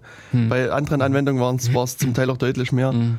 Und also das heißt, es ist mehr Code da, das heißt, es gibt wieder eventuell mehr Bugs und eventuell auch hast du am Ende die Möglichkeit, über diese Firewall dort auch noch einzusteigen, wenn die ja gut in Anführungsstrichen geschrieben ist. Genau, also äh, die, äh, die, das Problem besteht und ich denke mal, das mhm. kann man letztendlich auch nicht eliminieren. Aber ähm, an der Stelle würde ich wiederum dann entgegnen, dass diese äh, Mod Security ja nicht nur mhm. für deine Anwendung ist, sondern halt breitflächig eingesetzt wird. Okay. Sprich, derartige Probleme, die dort auftreten, mhm. die sind, äh, äh, also könnten eigentlich schon eher erkannt werden. Mhm. Also, dass man an der Stelle halt nicht sein eigenes Spezialprodukt hat und in dem Sinne tausend Zeilen neuen Code schafft, ja. sondern dass die tausend Zeilen, die da zum Einsatz kommen, sehr wahrscheinlich auch schon mit ausgetesteter oder ausgereifter sind. Also das ist im Prinzip so ein bisschen, man hat so eine orthogonale Sprache, ein Orthogonalprodukt, was man dazu mhm. zum Einsatz bringt. Das ist so ein, ich würde es mal jetzt vielleicht mit sowas vergleichen, wie ich habe eine BSD-Firewall und stelle dahinter noch eine ähm, andere, eine, Win äh, äh, Windows IS. Eine IP, ja, oder. Ja, oder, ja, okay. Genau. Mhm. Aber dass man im Prinzip äh, verschiedene Technologien kombiniert, mhm. um äh, derartige Risiken zu minimieren oder ähm, um auch die, ähm, äh, dass ein Einbruch, wenn man mit äh, durch das eine hindurchgekommen ist, nicht unbedingt auch mit durch das nächste durchstolpern kann. Also das ist ja einfach, diese Mod Security mm. hat ja in dem Sinne noch keinen Zugriff auf meine Datenbank. Ja, ja. Das heißt, wenn ich im Prinzip äh, Mod Security knacke, bin ich eigentlich im Kontext nur des Webservers. Web und äh, an der Stelle bewege ich mich halt im Rahmen des Webservers, habe mhm. aber keinen Zugriff auf die Datenbank, habe nicht unbedingt Zugriff auf die Dateien, die derjenige hat. Aber ich denke, das ist hier wieder sehr abhängig, in welcher Umgebung der Webserver läuft. Weil ich meine, wenn ich jetzt mal von meinem Debian apt-get install Apache 2 ausgehe, da gibt es halt den www-Data-Nutzer und mhm. alles ist gut. Aber jemand anderes, ich meine, es kann am Ende mhm. auch eine, eine offene Debian-Kiste sein, der hat halt irgendwie seine Apache runtergeladen und ist der Meinung, da muss aber alles gut laufen, weißt du? Und das ist, das siehst du hier auch wieder. Und dann, ja. dann hast du, bist du zwar als Apache-Nutzer quasi unterwegs, aber der ist root und root darf bekanntermaßen alles. Oh, alles, ja, klar. Beziehungsweise ähm, ist an der Stelle ja schon, äh, der Apache selbst ist ja auch wieder so ein Stückchen Software, ja, ja, was ich zum Einsatz bringe. Und an der Stelle äh, kann der Apache selbst enthält mhm. auch genügend Lücken und äh, Möglichkeiten, da genau. was zu treiben. Aber sozusagen, Aber, ähm, was ich eigentlich auf, also auf was ich vorhin noch hinaus wollte, mhm. war dieses Stichwort Stored Procedures. Bei, so. Also, nee, in, in, achso, du wolltest was anderes. Nee, dann, dann, nee, äh, ich, ja. Erzähl, mal, erzähl nee, du erst nee, mal. Dann, dann, bist du dran. Gut, ich würde das nämlich mit, ähm, nicht mit Stored Procedures, sondern mit Pre Prepared Statements machen. Okay. Also wir schmeißen jetzt hier gerade mit den Begriffen schlechthin um uns. Hm. Ähm, es ist einfach, äh, dass an dieser Stelle, wo ich meine Anfrage zusammenbastle, und sie im Prinzip aus dem Programm heraus, also ich gehe jetzt mal davon aus, ich habe mein PHP mal Admin oder ein ähnliches Programm, habe da mal eine Abfrage äh, für äh, zusammengebastelt, kopiere die rüber und will natürlich die entsprechenden Variablenwerte dort einfügen. Mhm. Und dafür äh, spricht eigentlich schon, ähm, dass man an dieser Stelle gewisse Platzhalter verwendet. Ja. Und äh, das ist genau diese Geschichte, wo man mit Prepared Statements dann arbeiten kann. Hm. Man bastelt einfach nicht ein SQL-Konstrukt zusammen, was man dynamisch bastelt. Also so ja. mit, wenn ich einfach meine Variablenwerte einfüge. Oder in statisches, was mir eigentlich äh, keine brauchbare Ergebnisse liefert, mhm. sondern man setzt an die Stelle halt Platzhalter ein und füllt in einem gesonderten Aufruf dann diese Platzhalter mit Werten. Hm. Also praktisch läuft das eigentlich eher so ab, dass die an die Datenbank wird dieses äh, Prepared Statement geschickt mit den Platzhaltern und ja. hinterher schickt man in einem zweiten Aufruf der äh, Datenbank dann die Inhalte für die jeweiligen Platzhalter. Genau. Und die fügt das alles zusammen hm. und verarbeitet das. Ja. Und dadurch, dass man diesen Vorgang entkoppelt hat, wird einerseits diese äh, Klartext-Nachricht, was wir vorhin hatten, dieses SQL, äh, vom, kann problemlos einfach vom Surfer hm. interpretiert mhm. werden. Es ist in dem Sinne ein statisch, äh, statischer ja. String den er da verarbeitet und äh, kann an der Stelle ist einfach nicht die, die Gefahr, dass da irgendwas Falsches reinkommt. Und über einen zweiten Kanal, also über so eine zweite Nachricht dann, werden diese Daten übertragen, die natürlich schon wieder entsprechend anders gesichert sind, wo ja. diese Codierung entsprechendes behandelt wird, weil man mit diesen Prepared Statements äh, schon mit über derartige Fallstricke nachgedacht mhm. hat. Und ähm, deswegen, also ich halte eigentlich so diese Prepared Statements für die beste Variante, mhm. ähm, weil, wie ich jetzt auch äh, gelesen habe und okay. auch äh, ausprobiert habe, äh, ein äh, der SQL-Surfer aus Redmond hat äh, das MSSQL. Genau. hat das Problem, ähm, dieses ganz, äh, oder ich gehe nochmal den Schritt zurück, SQL durch diese Geschwätzigkeit und man muss halt erstmal deuten, was der Benutzer da eigentlich von einem will, eben das Parsen und Interpretieren ja. dieser SQL-Anweisung kostet Zeit, das dauert. Und äh, das muss man optimieren. Unter Umständen, auch bedingt durch dieses Sprachkonstrukt von SQL, kommen da teilweise Sachen rein, die sind nicht wirklich sinnvoll zum Ausführen. Man sollte die anders anordnen und ähm, oder anders als ausführen, anders auswerten, als es da äh, direkt steht.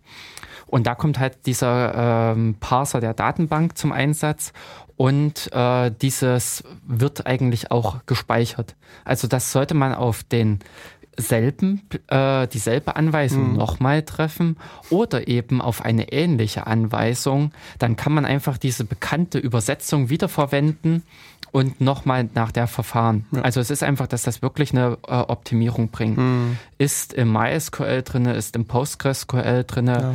ähm, diese ähm, Query Optimizer ähm, ähm, kommt da im Prinzip zum Einsatz mit noch vielen anderen Techniken an der Stelle. Mhm. Aber ähm, der ist im MS-SQL nicht so richtig dolle ausgebaut, sondern der arbeitet wirklich nur auf Identitäten. Also Aha. ich muss denselben String nochmal reinwerfen. Ja, Okay. ich habe nämlich diesen Query Cache abgefragt Mhm. äh, und da steht im Prinzip, äh, wenn ich im Prinzip meinen Parameter 1, 2, also äh, where ID gleich 1, where Ja. ID gleich 2, where ID gleich 3, sind das auch drei Einträge im Query Cache. das heißt also, ähm, ich muss wirklich exakt dieselbe Anfrage nochmal stellen, Mhm. um in den Genuss zu kommen, dass mein bekannter Ausführplan, also diese, äh, g- ja, Ja. die, ja, Ausführplan heißt der, Mhm. äh, nochmal zum Einsatz kommt.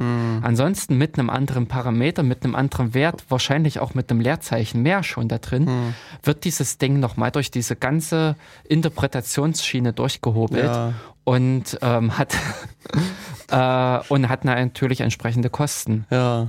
Was natürlich bei den Prepared Statements wiederum dazu führt, dass äh, durch diese Platzhalter habe ich wirklich bei meiner Anfrage, die ich der Datenbank, schi äh, Datenbank schicke, dieselbe. Also ich habe immer wieder Ja. identisch.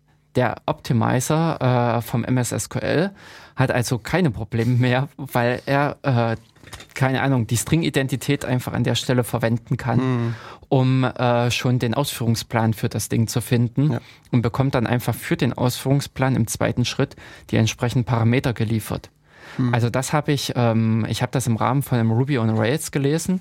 Die haben nämlich diese Prepared Statements als den wahnsinnigen Performance äh, Booster gefeiert. äh, der ganze Kram äh, war überschrieben mit ähm, Ruby on Rails jetzt zehnmal schneller Okay. auf MS SQL. Und da war halt diese ganze Analyse dabei, eben mit der Auswertung dieses Query Caches und ähm, äh, wie das halt dann da äh, abläuft, wie man diese, man kann nämlich auch, war ich auch ein bisschen verstört, äh, diese Prepared Statements direkt äh, mit der Datenbank sprechen. Also im äh, MS SQL Studio, äh, äh, genau in der MS SQL Studio, so heißt das Ding, kann man auch Prepared Statements eingeben oben. Da muss man irgendwas Spezielles davor schreiben und dann die Parameter. Ähm, und dann wird das halt alles doch auch richtig verarbeitet, ähm, was mir bei MySQL und Co. eigentlich nicht bekannt ist. Man kann das eigentlich nur über gezielte Programmkonstrukte ähm, anstoßen, um die, äh, um die Prepared Statements zu nutzen. Und da ist die, äh, und da spielt, äh, helfen also einen auch die Prepared Statements, um eine Anfrage zu ähm, erstellen, oder ja, um im Prinzip äh, diese SQL-Injections abzuwenden, weil man hier an der Stelle hat man dann eben zum Beispiel als erstes den Aufruf, äh, ich möchte einen neuen SQL-Befehl haben. Und äh, an diesen SQL-Befehl hängt man dann die entsprechenden Parameter an. Ja. Ähm, das heißt also, man, es ist nicht irgendwie ein Text, der so on the fly zusammengebastelt wird mit äh, irgendwie String add und ähnlichen, sondern äh, es sind getrennte Befehlszeilen, getrennte Anweisungen. Und da äh, entfällt plötzlich die Möglichkeit dieses Angriffs. Also dieser, diese Gefahr, dieses Problem mit diesen SQL Injections, also wirklich, also die Injection im Sinne von einfügen, ist ja eigentlich nur dadurch, dass man in diesen String auch was einfügt. Ja. Ist klar. Und äh, wenn ich gar nicht mehr diese Einfügeoperation bei mir habe, weil ich mit statischen Sachen arbeite, also mit äh, unveränderbaren Strings, dann bin ich da an der Stelle eigentlich von dem Ganzen weg. Stimmt. Ja. Und äh, du hattest jetzt noch die Stored Procedures erwähnt, Mhm. wobei, äh, da will ich jetzt mal die Erklärung hören, warum das.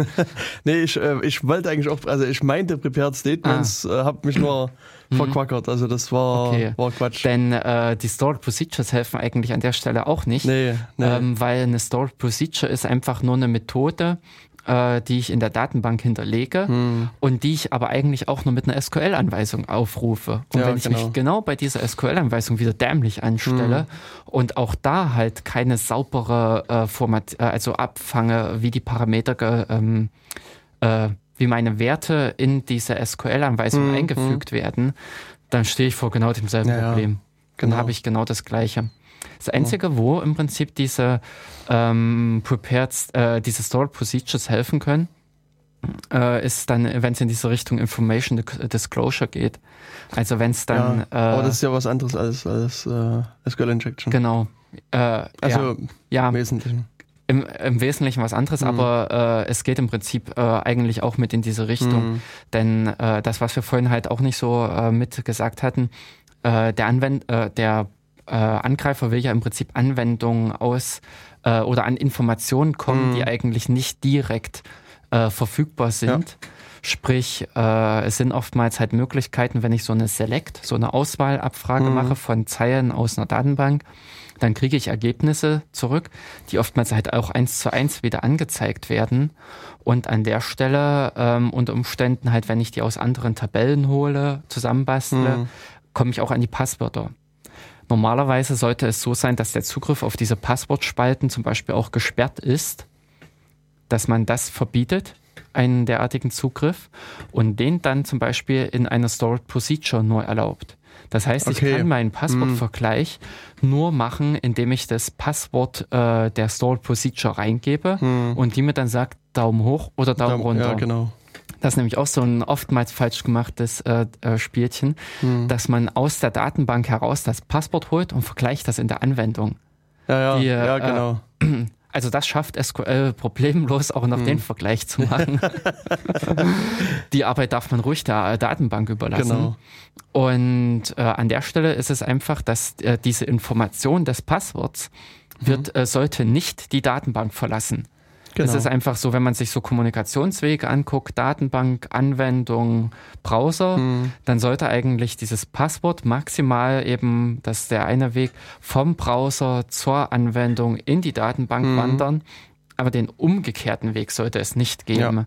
genau. Also im Prinzip dieses, ja eigentlich, wie man es auch, äh, wie so ein bisschen dieser Begriff Information Disclosure, dieses Aufdecken, dieses Veröffentlichen von Mhm. Ja. Informationen, das sollte an der Stelle nicht passieren. Hm.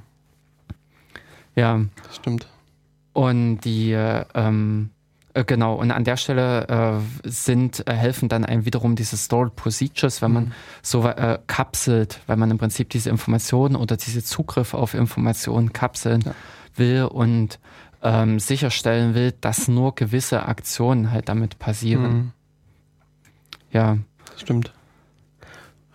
Ja, ansonsten ähm, gibt es Äh, zur SQL Injection jetzt noch irgendwas zu erzählen, was was na äh, doch, man könnte im Prinzip mal wirklich so eine SQL-Injection durchspielen. Ich fand das nämlich eben hm? recht interessant. Man geht halt, äh, äh, weil man da auch ein bisschen so interessante Sprachfeatures von SQL ausnutzen Mhm. muss.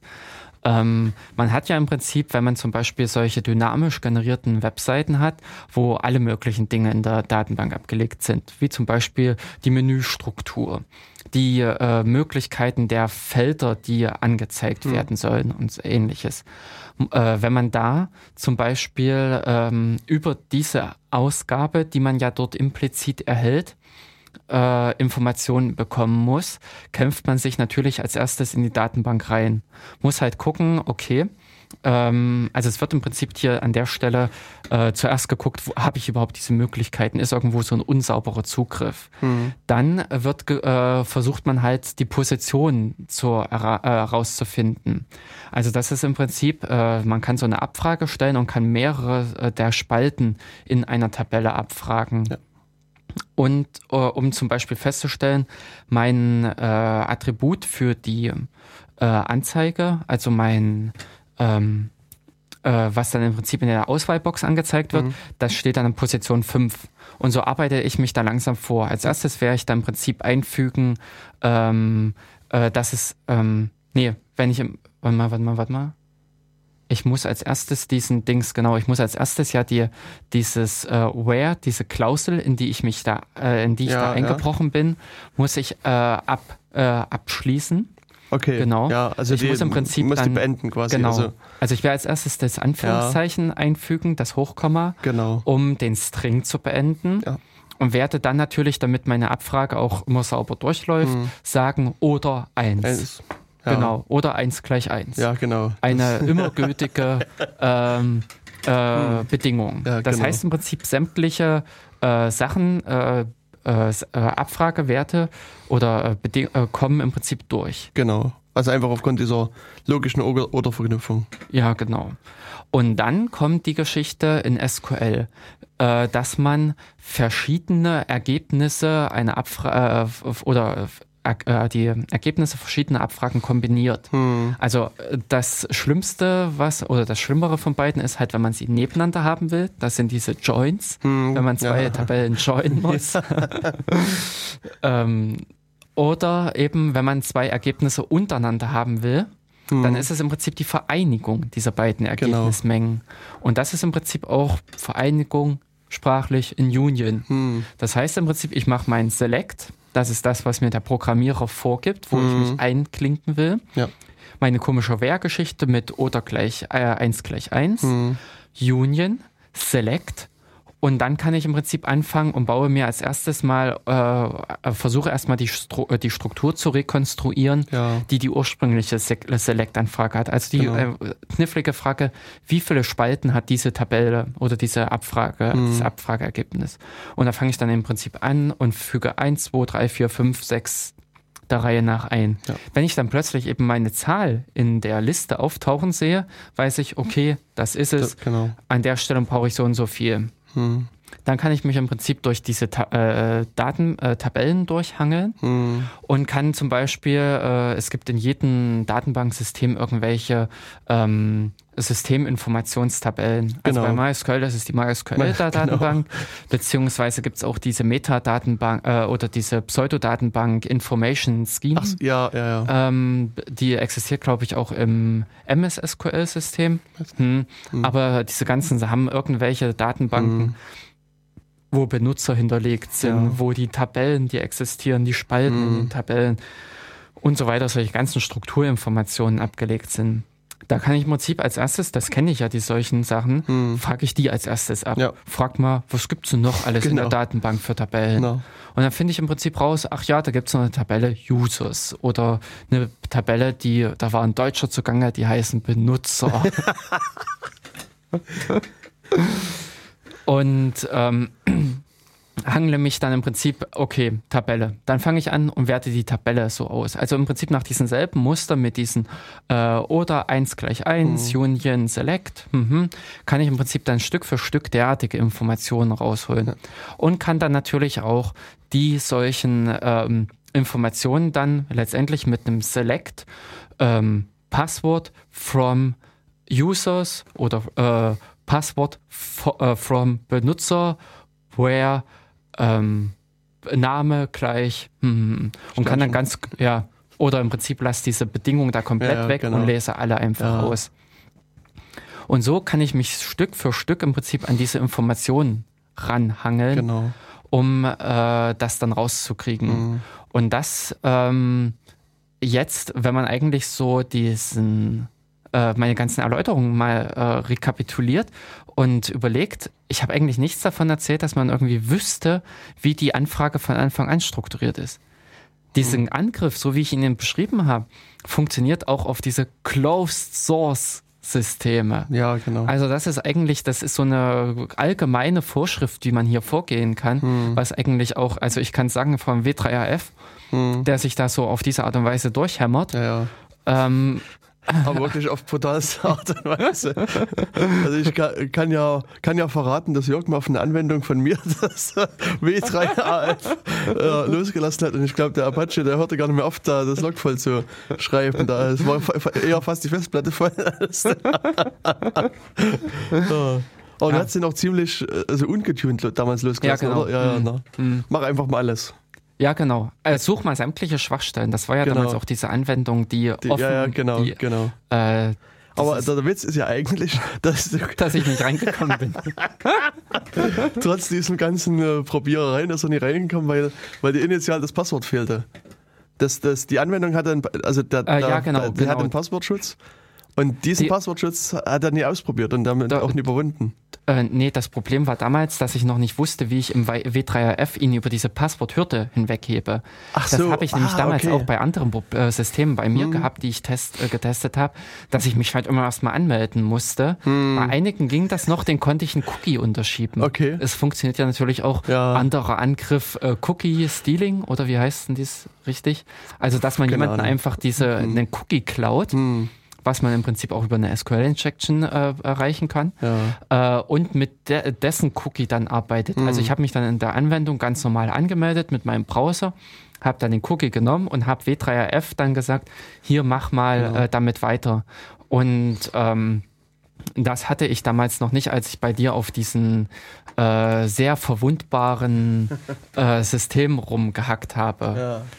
Und die, ähm, genau, also im Prinzip jetzt äh, mit diesem Cookie kam halt auch gerade eine interessante Idee.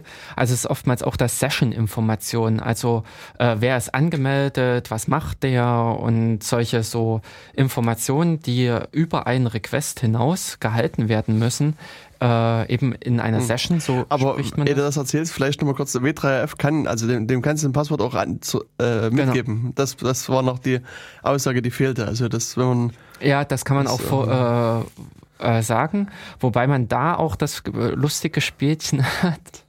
äh, du musst ihm sagen, wo er das einfügen soll, das Ja, Passwort. ja.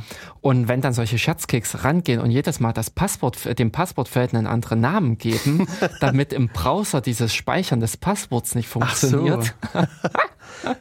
dann hast du auch an diesen solchen Systemen ein Problem. Ah, Aber auch da hatte selbst der W3RF eine Möglichkeit, äh, so ein entweder ein Prefix anzugeben oder eine Bereinigung oder irgend sowas. Jedenfalls Okay. konnte man das auch wieder tun und dem Ding helfen, dann ins System einzubrechen oder Ja. das Passwortfeld zu finden und dass er sich dann dort reingekämpft äh, hat. okay. Und ähm, bei den Sessions, also wenn man im Prinzip äh, anfrageübergreifend Informationen speichert, macht man das halt über eine Session. Hm. Man muss den Benutzer halt auf irgendeine Art und Weise wiedererkennen. Ja. Und das Also da muss man eben vielleicht wieder sagen, es hat, also da für die Leute, die es HTTP noch nicht so kennen, da gibt's keinen kein, kein Status in irgendeiner Art und Weise, sondern man ruft eine HTML-Seite ab oder ein Bild ab Genau. und danach war's es. Danach hat der Webserver vergessen, man dass man ist. da war. Ne? Mhm. Und deswegen, also gerade wenn man in, bei in irgendeinem Warenkorb, also das Warenkorb klassische Beispiel Genau. Warenkorb. irgendwas einkaufen will, dann braucht man halt natürlich die Information, der war schon mal da und der hat vielleicht auch schon mal drei Sachen in den Warenkorb reingelegt. Ja. Und da braucht man, also das wird halt unter anderem über Sessions Hm. realisiert. Oder eben, wenn ich mich zum Beispiel an irgendein System Administrator bin, ich will da was verwalten, Mhm. melde ich mich an und äh, trage dort halt meine in Informationen, also Ja. und äh, arbeite dann ganz normal als angemeldeter Benutzer. Genau. Bekomme da halt so ein Session, das wird halt über Cookies geregelt. In der Regel. Ja, äh, sehr häufig Mhm. halt per Cookies äh, realisiert, dieses Mhm. Wiedererkennen. Und auf die Art und Weise, ähm, wenn man eigentlich an diesen Cookie rankommt, Hm. dann kann man plötzlich auch von einem anderen Rechner aus im Ra äh, als dieser Benutzer arbeiten. Also das alleinige Er Genau. Wiedererkennungsmerkmal ist an der Stelle dann dieser Cookie. Ja. Und wenn ich den habe, der ist, also der, Mhm. äh, der Websurfer, die Anwendung müssen den sich natürlich auch irgendwo merken und das Gedächtnis am, ist am besten in der Ba- Datenbank aufbewahrt. und wenn ich an der Stelle halt die SQL-Injection, also den Zugriff auf die Datenbank habe, dann packe ich das Ganze, äh, nee, dann äh, hole ich mir im Prinzip diese, äh, den Session-Cookie vom Administrator Mhm. äh, aus der Datenbank und kann dann plötzlich als der weiterarbeiten, habe im Prinzip dann auf dieses System den Vollzugriff als Administrator. Genau. Und das sind zum Beispiel auch interessante, also ich muss nicht mal unbedingt das Passwort kriegen und ich muss da nicht mal unbedingt so äh, komische äh, Info oder hochsensible Informationen rausholen, sondern äh, der Schritt wäre eigentlich auch so eine ähm, rechte Erweiterung, Privilege Escalation Ja, ja. ähm, äh, äh, ist äh, da eigentlich dieses Ding, ich gehe nur als normaler Benutzer ran äh, oder eben als nicht angemeldeter Benutzer und klaue dann jemanden die Session. Das- Bin genau. dann plötzlich wirklich als der Ja. richtige Benutzer angemeldet und benutze das System wie ein gültiger, Hm. äh, jemand mit einem gültigen Zugang. Genau. Also was mir jetzt gerade in dem Zusammenhang einfiel, ist das Stichwort Firesheep. Mhm. Das ist so eine Erweiterung für eine Ach, hm. Firefox. und ähm, also dieses, diese Erweiterung hat mal doch für einigen Wind gesorgt. Mhm. Das mhm. äh, ist eigentlich ganz, auch ganz nett. Also man installiert das und muss halt in einem meistens WLAN halt sein, also wo sich auch mehr Leute rumtummeln und man auch ein bisschen was abhören kann. Man muss halt, also WLAN ist halt so ein allgemeiner, äh, allgemeines Szenario. Und, mhm, und was der halt äh, da eben auch ausnutzt, sind die, die Cookies, die halt in dem Fall noch unverschlüsselt durch die Gegend rannten. Und ähm, der, das, das, das Plugin zeigt dann so an der Seite die Facebook-Profile der diversen Nutzer an. Also vergleicht das quasi gleich mit dem Profil ab, zeigt dann Bild an und Namen und so weiter. Und dann kann man quasi äh, relativ easy da äh, einfach hinklicken und sagen, hier, ich möchte jetzt mal der Nutzer Peter Müller sein oder äh, irgendjemand anderes und dann übernimmt mhm. mal die Sitzung und, und ist dann in dem, in dem Facebook-Konto drin. Also das, äh, wie gesagt, hat damals für einigen Aufruhr gesorgt. Mhm. Aber ich glaube auch damals mit äh, war so mehr oder weniger der erste Aufschrei, dieses böse Plugin. Ja, ja. Also, genau, das Hacker-Plugin. Ja, genau. Man hat also als erstes mal dieses Programm, dieses Firesheep gebrandmarkt, mm. anstatt sich hinzustellen und zu sagen, hey, wie kann das sein, dass irgendwelche Anwendungen, dass irgendwelche Systeme derartige Zugriffe überhaupt zulassen. Ja, genau. Man hat also hier denjenigen ausgepeitscht, der äh, das, den Pro das Problem da, aufgedeckt hat. Na, der Überbringer also, Nachricht ja, okay, immer umgebracht. Gut, ja, das ist richtig, da hat sich doch mal den Boten erwischt. Ja. Und, in, und nicht irgendwie die Leute dafür äh, die im Prinzip das, den eigentlichen Fehler begangen haben, genau. indem sie diese Informationen so unsicher äh, ja, äh, übertragen haben oder so unsicher, so äh, schlecht damit umgegangen sind. Genau. Ja, also mittlerweile ist es aber so, dass also Google auf jeden Fall alle Informationen über HTTPS überträgt. Mhm. Und ich glaube mittlerweile auch Facebook standardmäßig HTTPS eingeschalten hat. Also früher war es mal so, dass äh, man musste da, wenn man das bei Facebook äh, wirklich verschlüsselt also auch mhm. sicher kommunizieren wollte, musste man sich irgendwie über eine halbe Million Menüpunkte hm, durchklicken. durchklicken. Sind und Sie dann, sich auch wirklich dann, sicher, dass dann war das irgendwie so, möchten Sie nicht äh, sichere äh, äh, Übertragung Ihrer Nachrichten ausgeschaltet lassen oder so. Also das ist ja so nach dem Motto, man muss erstmal irgendwie so seinen, seinen Logik-Compiler einschalten und dann, dann äh, äh, gucken, was da stimmt, äh, was da rein gehört und dann kann man es anklicken. Und irgendwann später gab es dann von der EFF, hm. von Electronic Frontier Foundation, dieses ähm, ähm, HTTPS Everywhere. Das ist hm. auch so eine äh, Erweiterung für den Firefox und für den Google Chrome. Und der macht halt quasi standardmäßig SSL bei den Webseiten, die er kennt. Na, ich dachte, der probiert das per se erstmal mhm. per, nicht. Okay, also der also hat eine, der hat so eine Whitelist liegen. Nee, der haben eine, eine enorme Liste an, an, an für alle Webseiten quasi mhm. an Regelsätzen. Mhm. Das machst du halt auch so, ja. so äh, regular. Einen regulären äh, Ausdruck. Genau, mit regulären Ausdrücken. Und dann kannst du also einfach sagen, okay, wenn ich jetzt meinetwegen auf kubizil.de gehe, mhm, dann, dann, soll er immer SSL, also HTTPS kubizil.de nehmen. Das geht. Mhm. Aber es gibt halt so, also gerade bei Google ist es so, wenn du, also mittlerweile geht's auch wieder, muss ich sagen. Mhm. Früher war es so, wenn du äh, http google.de eingegeben mhm. hast und weil das zur verschlüsselten Variante musstest du auf encrypted.google.de hm. oder com ja. halt gehen.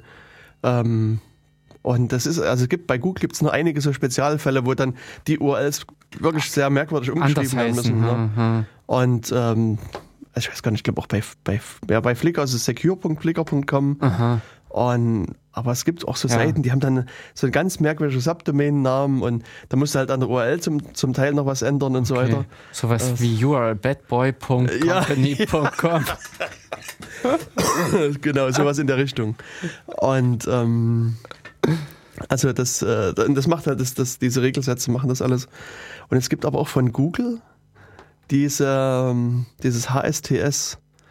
Ähm, ich glaube, das ist, ich, äh, das teste, das ist so eine Protokollerweiterung. Ich glaube, das heißt irgendwie Hyper, also Strict Transport Security oder irgend sowas. Okay, das sagt mir jetzt gerade gar nichts. Also bei Google, mir fehlt jetzt noch Speedy ein. Aber nee, das, das ist was anderes. Ja. Genau, HTTP Strict Transport Security.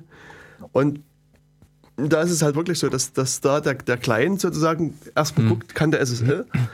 Und wenn ja, Dann nutzt er das- halt auch und merkt sich das. Ja. Und wenn nein, dann weiß ich nicht, dann versucht es vielleicht beim nächsten Mal wieder. Das kann ich gerade nicht so ganz genau sagen. Ähm, Ja, und was muss ich dafür aktivieren? Du musst im, im, im Webserver das einschalten. Also da gibt es eine, eine Erweiterung von Webserver. Und der Client muss es halt auch irgendwie kennen.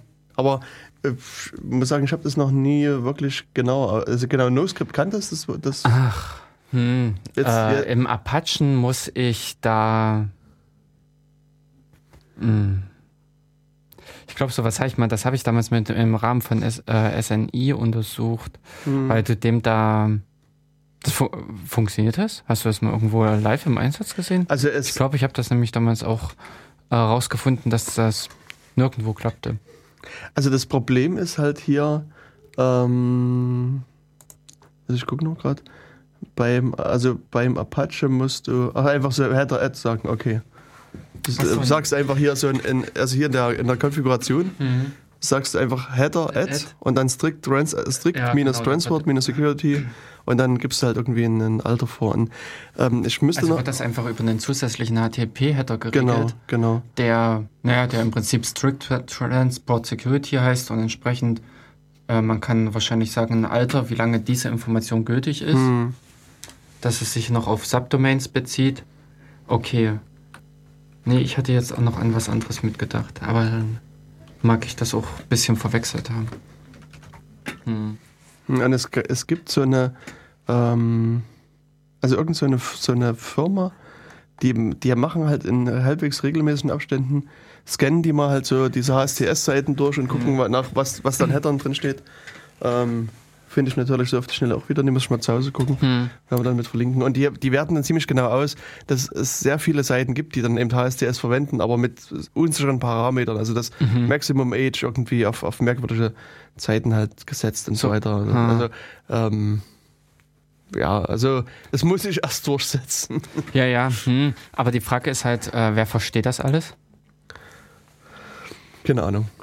Oh, also der Firefox nehme ich mal schon an. Also ich hatte es vorhin gerade noch irgendwo gelesen. Fire, Firefox ab Fox. Version irgendwas. Äh, äh, na bestimmt. Fi- also Firefox 4 Beta, also die aktuellen Firefoxe ab 4.4 Mhm. Beta. Chrome auch ab 4 Version, also Version 4. Hm.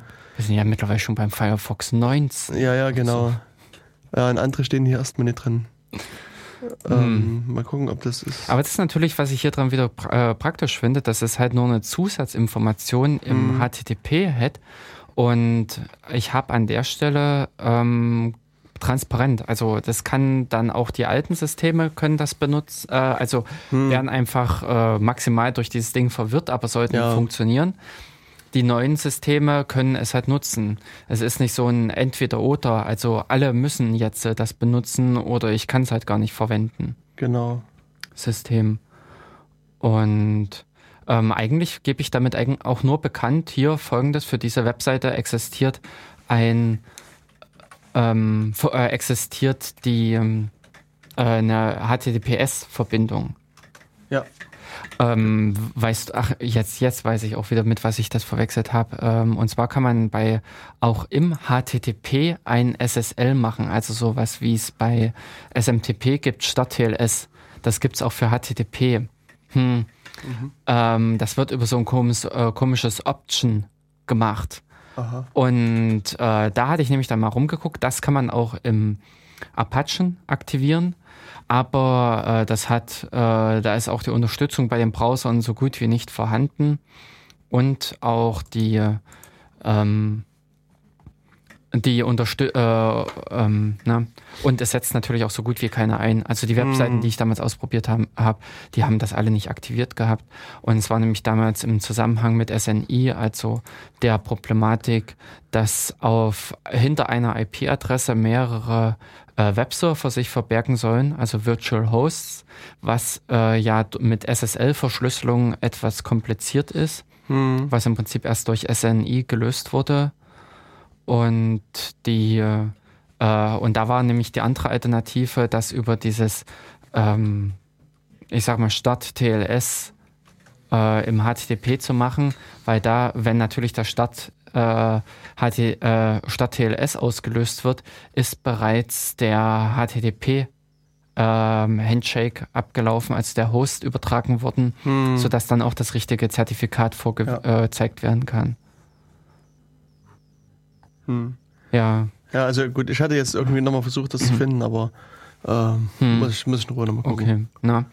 Und die, ähm, genau, wir waren ja im Prinzip damit gestartet, dass so, ja. eigentlich äh, die Cookies, dass dann eigentlich äh, man sich die Cookies klauen lässt Hm. äh, über so ein Firesheep. Genau. Oder wenn man das halt nicht kann, äh, dass man halt eine SQL-Injection findet in irgendeiner Anwendung und sich die äh, Session, äh, Schlüssel, äh, Session-Cookies direkt aus der Datenbank holt Genau. und ähm, dann, dann damit weiterarbeitet, um da ganz regulär die Anwendung bedienen zu können, um eventuell dann reinzugehen, neuen Benutzer anzulegen, ganz normal über das ähm, Programm und entsprechend äh, dem Benutzer dann schöne Rechte geben Hm. mit, äh, sodass man auch ein paar Tage, ein paar Wochen später noch Zugriff auf das System hat. Ja.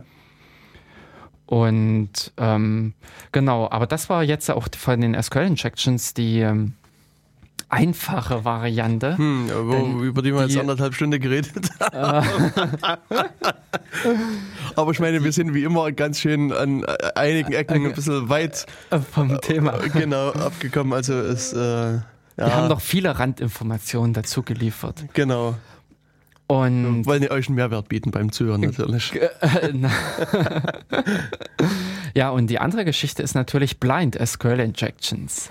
Hm. Das ist eigentlich so äh, dann das äh, Schwierigere, weil man im Prinzip keine Rückmeldung direkt vom System hat, sondern äh, man bekommt halt nur indirekt Informationen. Hm. Entweder äh, so eine Information wie System funktioniert oder funktioniert nicht Hm. dass man im Prinzip mit sowas arbeitet, äh, man bekommt eben mal eine Antwort oder man bekommt keine. Ja.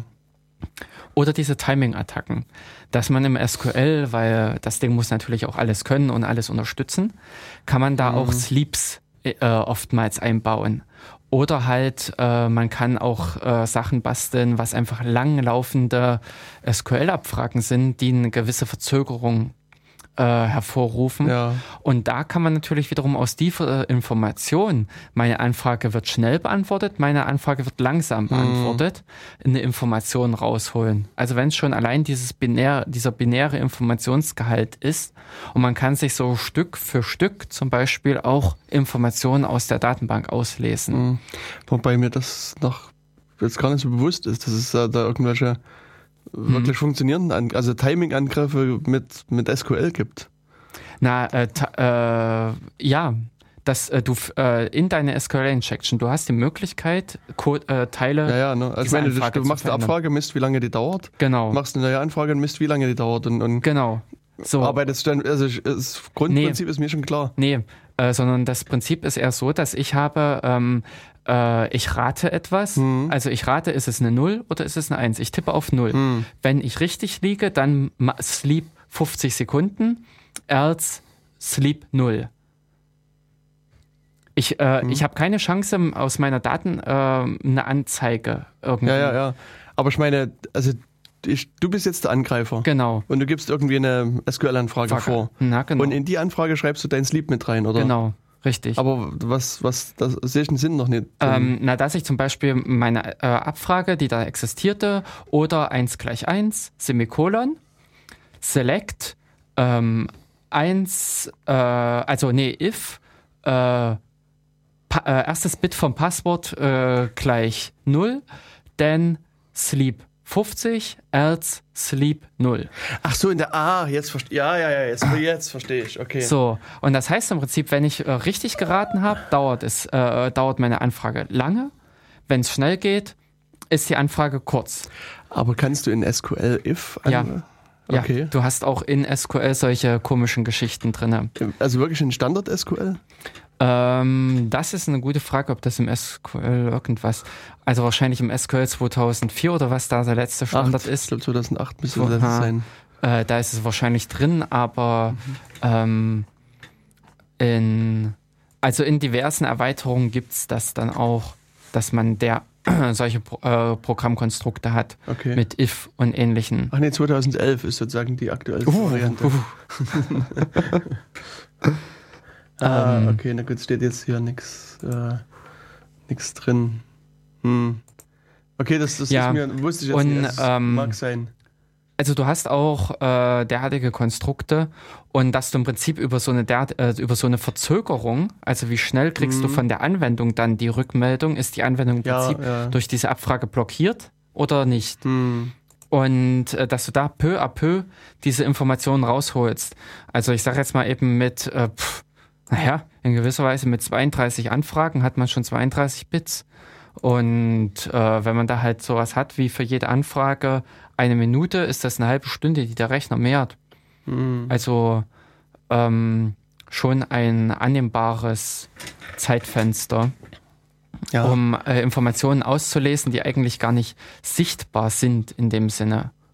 Also, wie gesagt, mir ist es noch nie, nie bewusst irgendwo untergekommen, dass man, Äh, also dass man jetzt bei, also diese Timing-Attacken gegen diverse andere Sachen ist, ist ja, Ja, ja, wobei Timing Standard. ist verkehrt. Also diese Timing-Attacken sind ja eigentlich eher, dass man äh, aufgrund dieses Verhaltens des Systems Genau, also du, du müsst einfach, also wenn, also sozusagen die Grundannahme bei solchen Timing-Attacken ist auch, dass die Anwendung quasi falsch programmiert ist, Ja. also gerade bei dem pa Beispiel Passwort, hm, dass quasi äh, mehr oder weniger Stelle für Stelle verglichen wird.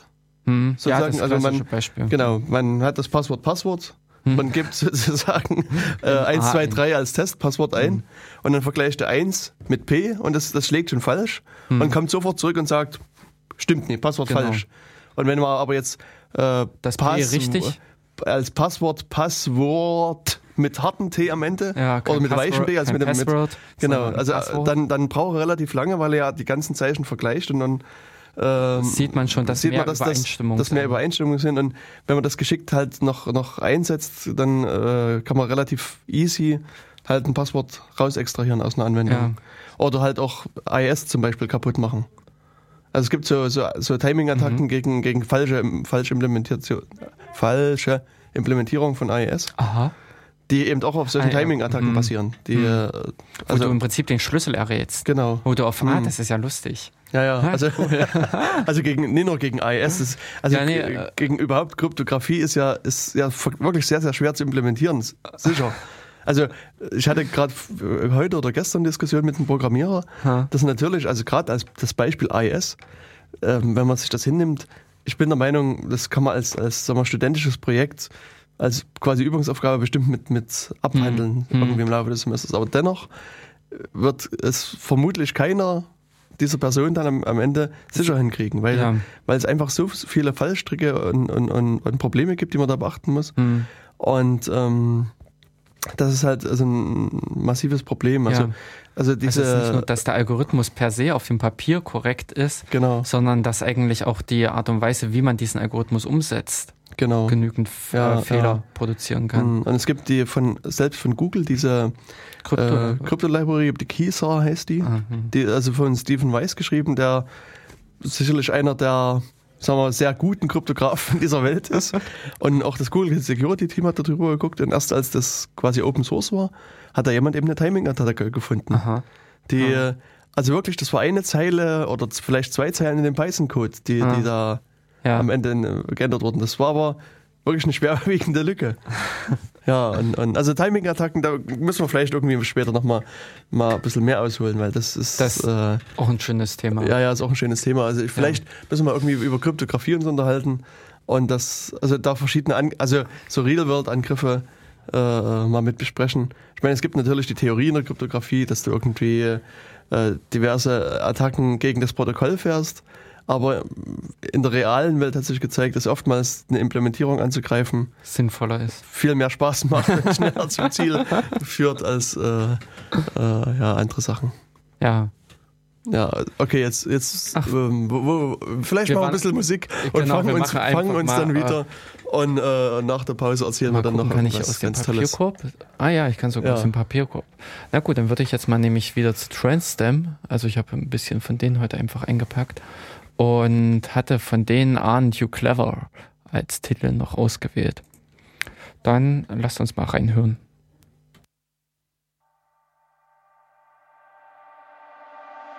Everything's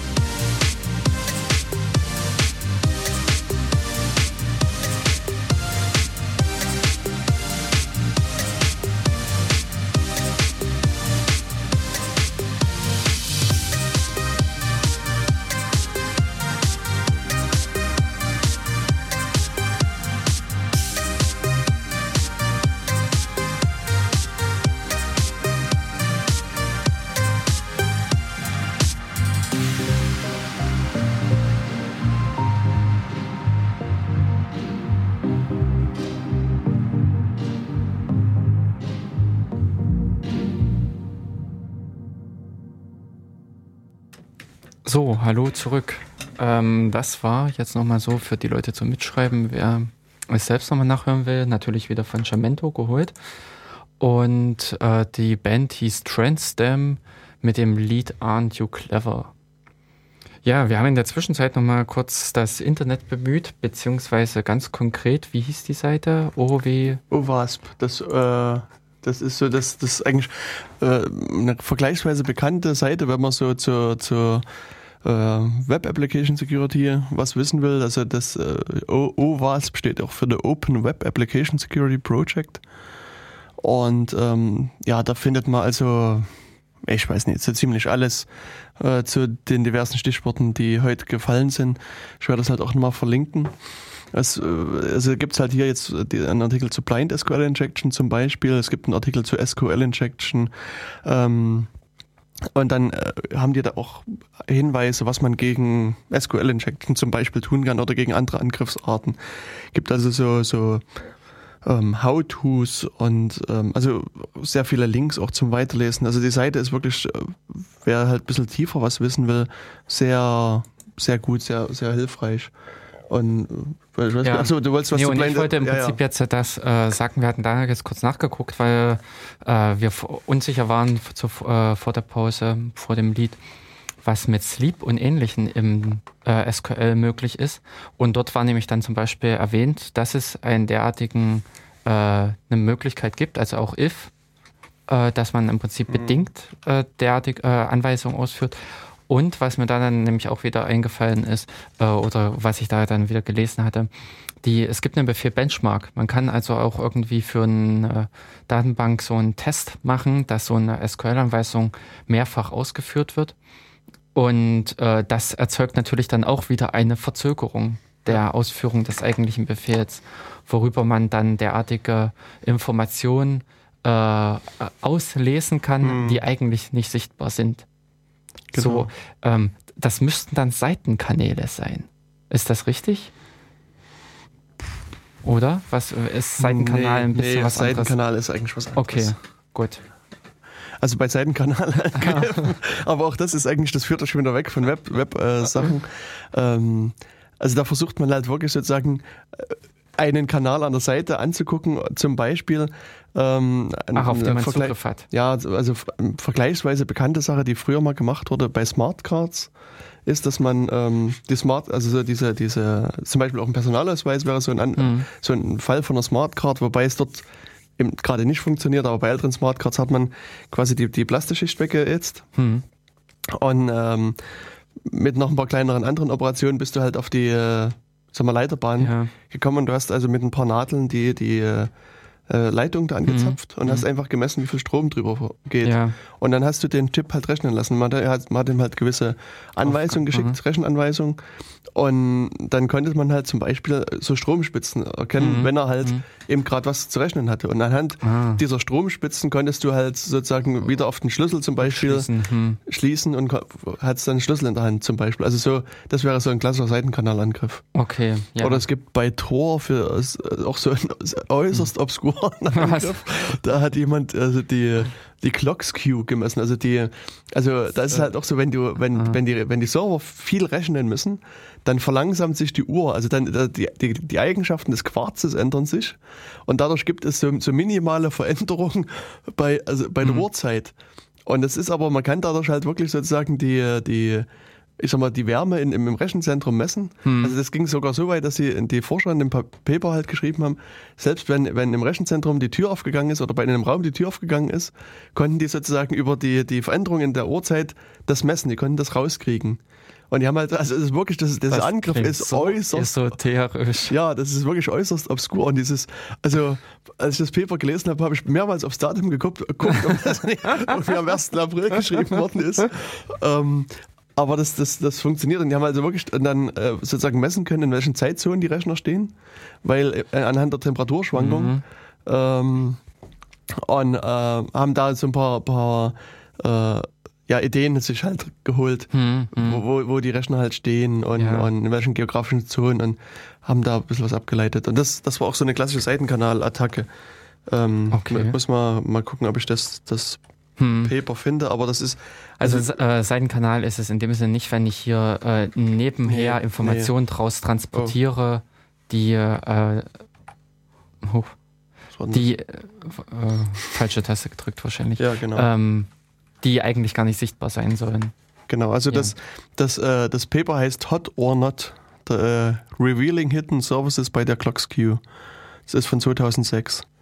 Und ähm, also wie gesagt, ich werde das Hm. mal mit verlinken, Das, äh, kann man sich mal durchlesen, aber dann brauchen wir ein bisschen Zeit und, und ähm, äh, ja, es okay. muss man, ne, es, es, es gab ja irgendwo so ein paar halbwegs ansprechende Grafiken da drin.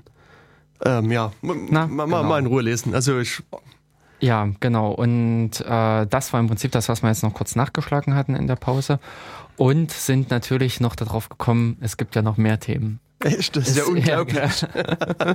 Kann man sich gar nicht vorstellen. Ja. So SQL-Injections sind so präsent im Internet. Ja, ja. Da vergisst man leicht den ganzen Rest, der natürlich auch noch äh, äh, interessant ist. Genau. Und du hast jetzt auch schon aufgeklappt. Ich habe jetzt mal als nächstes, weil das hatte ich auch in meiner Ankündigung so als, als zweiten, äh, zweite Sache geschrieben, ist das XSS, Cross-Site-Scripting. Ähm, wird ja auch gerne mit, mit äh, verwendet sozusagen. also das ist bestimmt die, also die zweitliebste Kategorie, was, was sowas betrifft. Und ähm, hier verwendet man in dem Fall erstmal, also nee, nee, keine Datenbanken, sondern man bastelt ein bisschen mit, mit ähm, JavaScript in der Regel rum. Na, man greift an der Stelle ja eigentlich auch gar nicht die äh, Anwendung an sich an, Genau, sondern man greift einen Anwender an. ja, Das ist eigentlich, ähm, ich, ähm, also in, in irgendeiner Art und Weise versuche, äh, den, äh, einen Dritten in, dem, in der Runde zu schädigen oder genau. halt darauf zuzugreifen. Ähm, die einfachsten Fälle, die ich in dem Sinne kenne, oder ähm, es äh, gibt halt oftmals so, dass auf Webseiten wird irgendwohin weiterverwiesen. Ja. Oder es wird, äh, diese andere Geschichte, es wird von anderen Seiten Inhalte nachgeladen. Hm, Ähm, und das, wenn man das halt dynamisch machen will, dann bastelt man am besten den Verweis auf diesen Inhalt direkt als Parameter in die URL. genau. Also wenn man im Prinzip dann die, ähm, was weiß ich, äh, also wenn man dann eigentlich die ursprüngliche Seite aufruft, die Hauptseite, Hm, kann man halt dynamisch noch angeben, dass irgendwas nachgeladen werden soll. Ja. Und an der Stelle ähm, wird dann plötzlich im Rahmen von der Webseite ein anderer Inhalt angezeigt. hm, Oder was ich zum Beispiel jetzt äh, ähm, äh, äh, gesehen hatte, also was sehr äh, ähm, massiv verbreitet ist, ist in dem Request-Tracker, also diesem Hm. äh, Ticketsystem, ja, ähm, kann man halt dynamisch die Tabellenstruktur, die Abfrage-Ergebnisstruktur bestimmen. Okay. Und an sich ist es halt wahnsinnig praktisch, wenn man sich das als Bookmark, also als Lesezeichen Mhm. einfach speichern kann und hat dann seine fünf verschiedenen Abfragen, die man regelmäßig braucht. Bei Mhm. sich ist nicht darauf angewiesen, dass der Admin dieses Speichern von Abfragen aktiviert Ja. und lauter so ein Kram. Allerdings bedeutet das eben auch, dass ich mit einem beliebigen String da oben reingehen kann in diese URL-Leiste mit einer beliebigen äh, Parametern und dann entsprechend irgendwelcher Code mit, also irgendwelche HTML-Anweisungen hier an dieser Stelle, mit in dieses Ergebnis eingebracht Mhm. werden. Also an der Stelle, ich präpariere als Angreifer halt äh, diese Aufruf-URL, die da an, äh, an äh, die das Opfer aufrufen soll, Ja. so, dass da äh, Inhalte drinne stecken, die ähm, die Anzeige verändern. Genau. Also im einfachsten Fall ist es wirklich nur ein Verändern, dass irgendwelche Mhm. Sachen ausgeblendet werden, dass Farben, sei es mal, verändert werden oder Mhm. ähnliches. Oder eben auch, dass man schon wiederum aktive Inhalte einbringt, sprich, dass man JavaScript einbringt. Dass man an dieser Stelle zum Beispiel auch wiederum im einfachsten Fall eine Alertbox aufklappen lässt und uh, ach, Sie wurden gerade angegriffen. genau, hier ist Ihr Virenscanner. Wir haben einen Ja. Angriff nicht abgewehrt Ja, genau. Oder Hm. sowas. Aber natürlich kann man das ganze Ding dann auch weiter ausbauen. Da kann sich dann, glaube ich, jetzt jeder irgendwas Schönes drunter Hm. vorstellen, dass man an der Stelle Cookies abgreift, dass man an der Stelle auch äh, Inhalte ausliest, denn das Mhm. JavaScript hat ja auch Zugriff auf den DOM, also Ja. auf diese Inhalte der gerade angezeigten Mhm. Webseite und so weiter und so fort. Also wenn man eine derartige Stelle bei seiner Bank findet, äh, man schickt dem Benutzer einen Verweis auf diese Seite mit äh, entsprechend präpariert. Ja. Der Benutzer meldet sich an, der Benutzer bekommt dann diese komische Seite angezeigt und nebenbei werden Informationen noch woanders hin Ja, transportiert. genau. Also das ist im Prinzip dieses mehr oder weniger ähm, zugriffsübergreifende oder äh, browserübergreifende Angriff, Hm. dass man hier versucht, über irgendein Skript äh, Informationen abzufassen oder halt irgendwelche Inhalte zu manipulieren, Ja. um äh, in den Rahmen, also in den Kontext hier auch wieder eines anderen Benutzers zu kommen. Hm. Man ist dann am Ende gar nicht aktiv als dieser Benutzer, aber wichtig ist halt, den Code dort einzuschleusen Genau. und den zur Ausführung zu bringen. so ist es. So. Und ähm, dagegen kann man sich natürlich auch dann wieder oder schützen sich die Systeme in, einer, äh, in einem Rahmen, äh, dass eigentlich gar nicht diese Möglichkeiten existieren sollen. Also äh, da, wo es nicht sinnvoll ist, dass man nicht irgendwie dynamisch Inhalte generiert oder was es da halt alles an komischen Aktionen gibt, sondern dass das eigentlich auch sinnvoll statisch ausgeliefert werden kann und einfach nur dynamisch Ja. auf dem Server generiert Ja. wird, aber der ausgelieferte Teil ist fest. Hm. Oder die andere Geschichte, also beim Request-Tracker hat man es halt so gemacht, man prüft halt den Referrer ab. Also ähm, man versucht, also wenn im Mhm. Prinzip auf so eine Seite zugegriffen wird, Hm. die eine bekannte Cross-Site-Scripting-Lücke hat, weil man sie halt auch haben will, ähm, Hm. dann äh, wird halt geprüft, ob dieser Zugriff von der eigenen Seite kam, also aus der Ja, aber das kann ich ja einstellen, von welcher. Also diese, diesen, diesen Referrer, den kann ich ja mal, also auch in meinem Bra also wenn ich ja, aber den wird nicht dein Opfer einstellen. Ach so, ja, ja, stimmt, ja. Das, okay, ja, das ja, Opfer stimmt, wird ja, in dem ja. Sinne nicht diesen Hast recht, äh, Hm. äh, Referrer einstellen. Hm. Und wenn ich dem halt so einen präparierten Link hinschicke, dann Stimmt. bekommt äh, Ja. beim Request-Tracker als erst so eine Warnung, Das Vorsicht, Cross-Site-Scripting, Genau. Achtung, Warnung, Hm. Sie können nichts machen. Sind Sie sich vielleicht doch sicher? Ja. genau. Ja, es gibt auch von dem äh, der, der NoScript diese Erweiterung Mhm. von Firefox. Ja, stimmt. Die hat auch so einen, also versucht, so XSS-Schutz mit, mit einzubauen. Ja, sowas zu erkennen, wo halt irgendwelche merkwürdigen Sachen über Parameter und Hm, ähnliches hm. reinkommen. Aber es ist im Prinzip auch eine bekannte Geschichte, dass man über ähm, äh, nicht Tagbücher, ähm, Blogs. Äh, ja, Blogs, aber da, äh, also ja, im Blog über den Kommentar oder über Gästebuchfunktionen. Ach, ach so, äh, ja. Dass man da sich ins Gästebuch einträgt. ja. Vielen Dank für diese. Und hier ist meine Homepage. Ja, genau. Genau. Und, äh, oder dass man im Prinzip nicht mal seine eigene Homepage bewirbt an der Stelle, sondern Mhm. eigentlich äh, eben äh, JavaScript-Code dort einschleust. Ja. Und Mhm. äh, der dann natürlich, der nächste geht dorthin auf die Seite, guckt sich mal das Gästebuch an Hm. und, es wird im Prinzip JavaScript-Code Genau. im Kontext der, äh, oder es wird JavaScript-Code vom Websurfer, also von einer sicheren Quelle ausgeliefert, von einer vermeintlich sicheren Genau. Ja. Quelle ausgeliefert und dann äh, natürlich auch entsprechend vom Browser behandelt. Hm, genau. Also wenn man da, was weiß ich, sich dann zum Beispiel äh, diese Information dann auch Hm. wieder abtransportiert, wie auch immer, da gibt es dann natürlich genügend Möglichkeiten. Und äh, Kontaktformulare kenne ich so eben auch mit als eine äh, problematische äh, Stelle. Gästebücher, all solche Hm. ähm, Einfallstore für solche Cross-Site-Scripting-Angriffe. Und wenn man zum Beispiel eben HTML-E-Mails verschickt, kann man eigentlich die richtig aufgerufene URL, also die mit diesem merkwürdigen Parameter, den man da reinpacken will, auch recht gut verstecken. Hm. Also es ist halt, dass man da halt schön was drüber blendet, über, äh, mithilfe dieses HTMLs und dem Benutzer eigentlich überhaupt nicht auffällt, dass er auf so eine merkwürdige URL klickt Hm. und entsprechend in so eine Falle tappt. Ja. Ja, also mir fiel das jetzt nur gerade ein, dass Mhm. ich hatte vor, äh, kann ich ziemlich genau sagen, vor drei Jahren ähm, die Webseite der äh, Verbraucherschutzministerin, Frau Eigner, Ah, erfahren. Ja, die war ja damals auch schon. genau, äh, mir angeguckt. Ähm, und da war es halt so, dass, dass da kam Java- JavaScript-Warnung. Und bei, bei genaueren Hinschauen äh, war das noch so, dass da äh, eine sehr merkwürdige JavaScript-Funktion mit äh, drin war und, und ich hab's, ich versuche gerade, ich hatte damals was, was drüber geblockt. Ach so, ja genau, und ähm, das, das man kam dann über mehrere Schritte dann auf irgendeinen Server in der Ukraine, glaube ich, wenn ich mich richtig erinnere. Klasse. Und der versuchte dann einem eine, irgendeine Echse unterzuschieben. Ah. Also ich, ich müsste den Beitrag selber noch in Ruhe lesen. Ich habe das, ich werde das mit verlinken, habe das Ah. äh, damals auch relativ gut beschrieben, glaube ich zumindest. Cool. Aber das war, Ja. war ziemlich krass und ähm, ich hatte mich dann an den Web, äh, wie heißt der? Entwickler- Ma- Webmaster da Master, hm. gewendet und das ist dann halt auch behoben worden. Also, aber es ist Mhm. auch unklar, woher das kam. Das, Na, aber das äh, klingt für mich jetzt mehr so, als ob die Seite angegriffen Genau. wurde und ja, ja. dass äh, die Seite, dass da was untergeschoben Mm, wurde. mm. Dass, was weiß ich, wie Ja. auch immer eine Möglichkeit bestand, Genau. einzubrechen.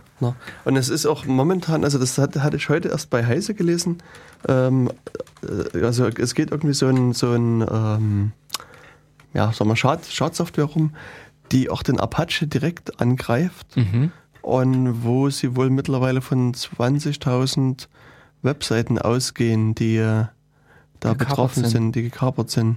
Aha. Ja, es ist, müsste man halt nur die richtige Überschrift finden. Ähm, ach hier, da, hier, Dark Leech. Und, ähm, aber wie gesagt, ich habe das heute erst äh, gelesen. Ähm, die, ähm, Und was greifen die an? ach so, nee, das, Einfallstor in den Apache ist bisher gar nicht gefunden worden. Sondern es ist nur klar, dass Apache ab Version 2, 2222 Hm. irgendwie betroffen ist. Mhm. Und die liefern dann halt auch irgendeine Schadsoftware aus. Aber genaueres muss ich erst irgendwie noch ergeben, vermutlich. Mhm.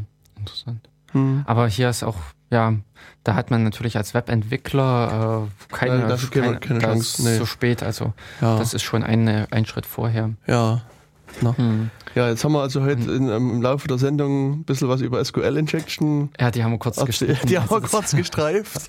Äh, ähm, was äh, XSS haben wir jetzt erzählt. Ja. Und ähm, ja, jetzt sind unsere zwei Stunden quasi auch schon wieder vorbei. Also es ist 58. Und ähm, Ja. da viel, viel Neues kann man ja gar nicht mehr anreißen. Nee, Ähm, eigentlich nur mit einem pauschalen Verweis auf die nächste Sendung, Ja, genau, die dann also- kommen wird. Mal sehen, also wir haben jetzt gerade Mhm. überlegt, ob wir vielleicht äh, dann nochmal einen zweiten Teil machen, wo wir dann weitere äh, Äh, Schwachstellen besprechen. Ja, genau, derartige, was da noch so an Lücken und Möglichkeiten existiert. Ja. Also ansonsten kann ich nur noch mal, also überhaupt verweisen, äh, um mal wieder ein paar Programmankündigungen zu machen. Am, Oh, ja, das wollte ich dir auch sagen. am äh, äh, Freitag, also diesen Freitag, am 5.4. müsste das sein, gibt es in Weimar eine Podiumsdiskussion zum Urheberrecht. Da kommt hier aus Jena die Silke Helfrich und der Alvar Freude, der mm, vergleich, vergleichsweise bekannt sein könnte, der ist äh, Softwareentwickler, hat in der äh, Internet-Enquete mitgesessen, dann der Peter Lang und Mickey Mäuser sind beide Komponisten und ich denke, das Hm, es das sind ein paar schöne Kontrapunkte und es Hm. könnte vielleicht eine schöne Diskussion geben, wobei es geht halt erst, also es geht halt schon um drei los, also nachmittags um Hm. drei, was für viele doch vermutlich sehr zeitig ist. Also so Ja. gucken. Also ans, eine zweite Veranstaltung, die mir noch einfällt, ist am 22.04. Hm. Da werde ich in Erfurt äh, mit an der Podiumsdiskussion teilnehmen zu dem ganzen Thema Handygate, also diese Handyausforschung in Dresden, zusammen mit dem Lothar König hier aus Dresden und dem Johannes Lichti, ist ein Bundestagsabgeordneter aus Sachsen. Ja. Also mal gucken, ich denke, das wird auch eine interessante Veranstaltung werden. So, und bis dahin wünsche Achso, ja, ja genau. genau. Jetzt wünschen wir nur Tschüss. euch ja, bis bald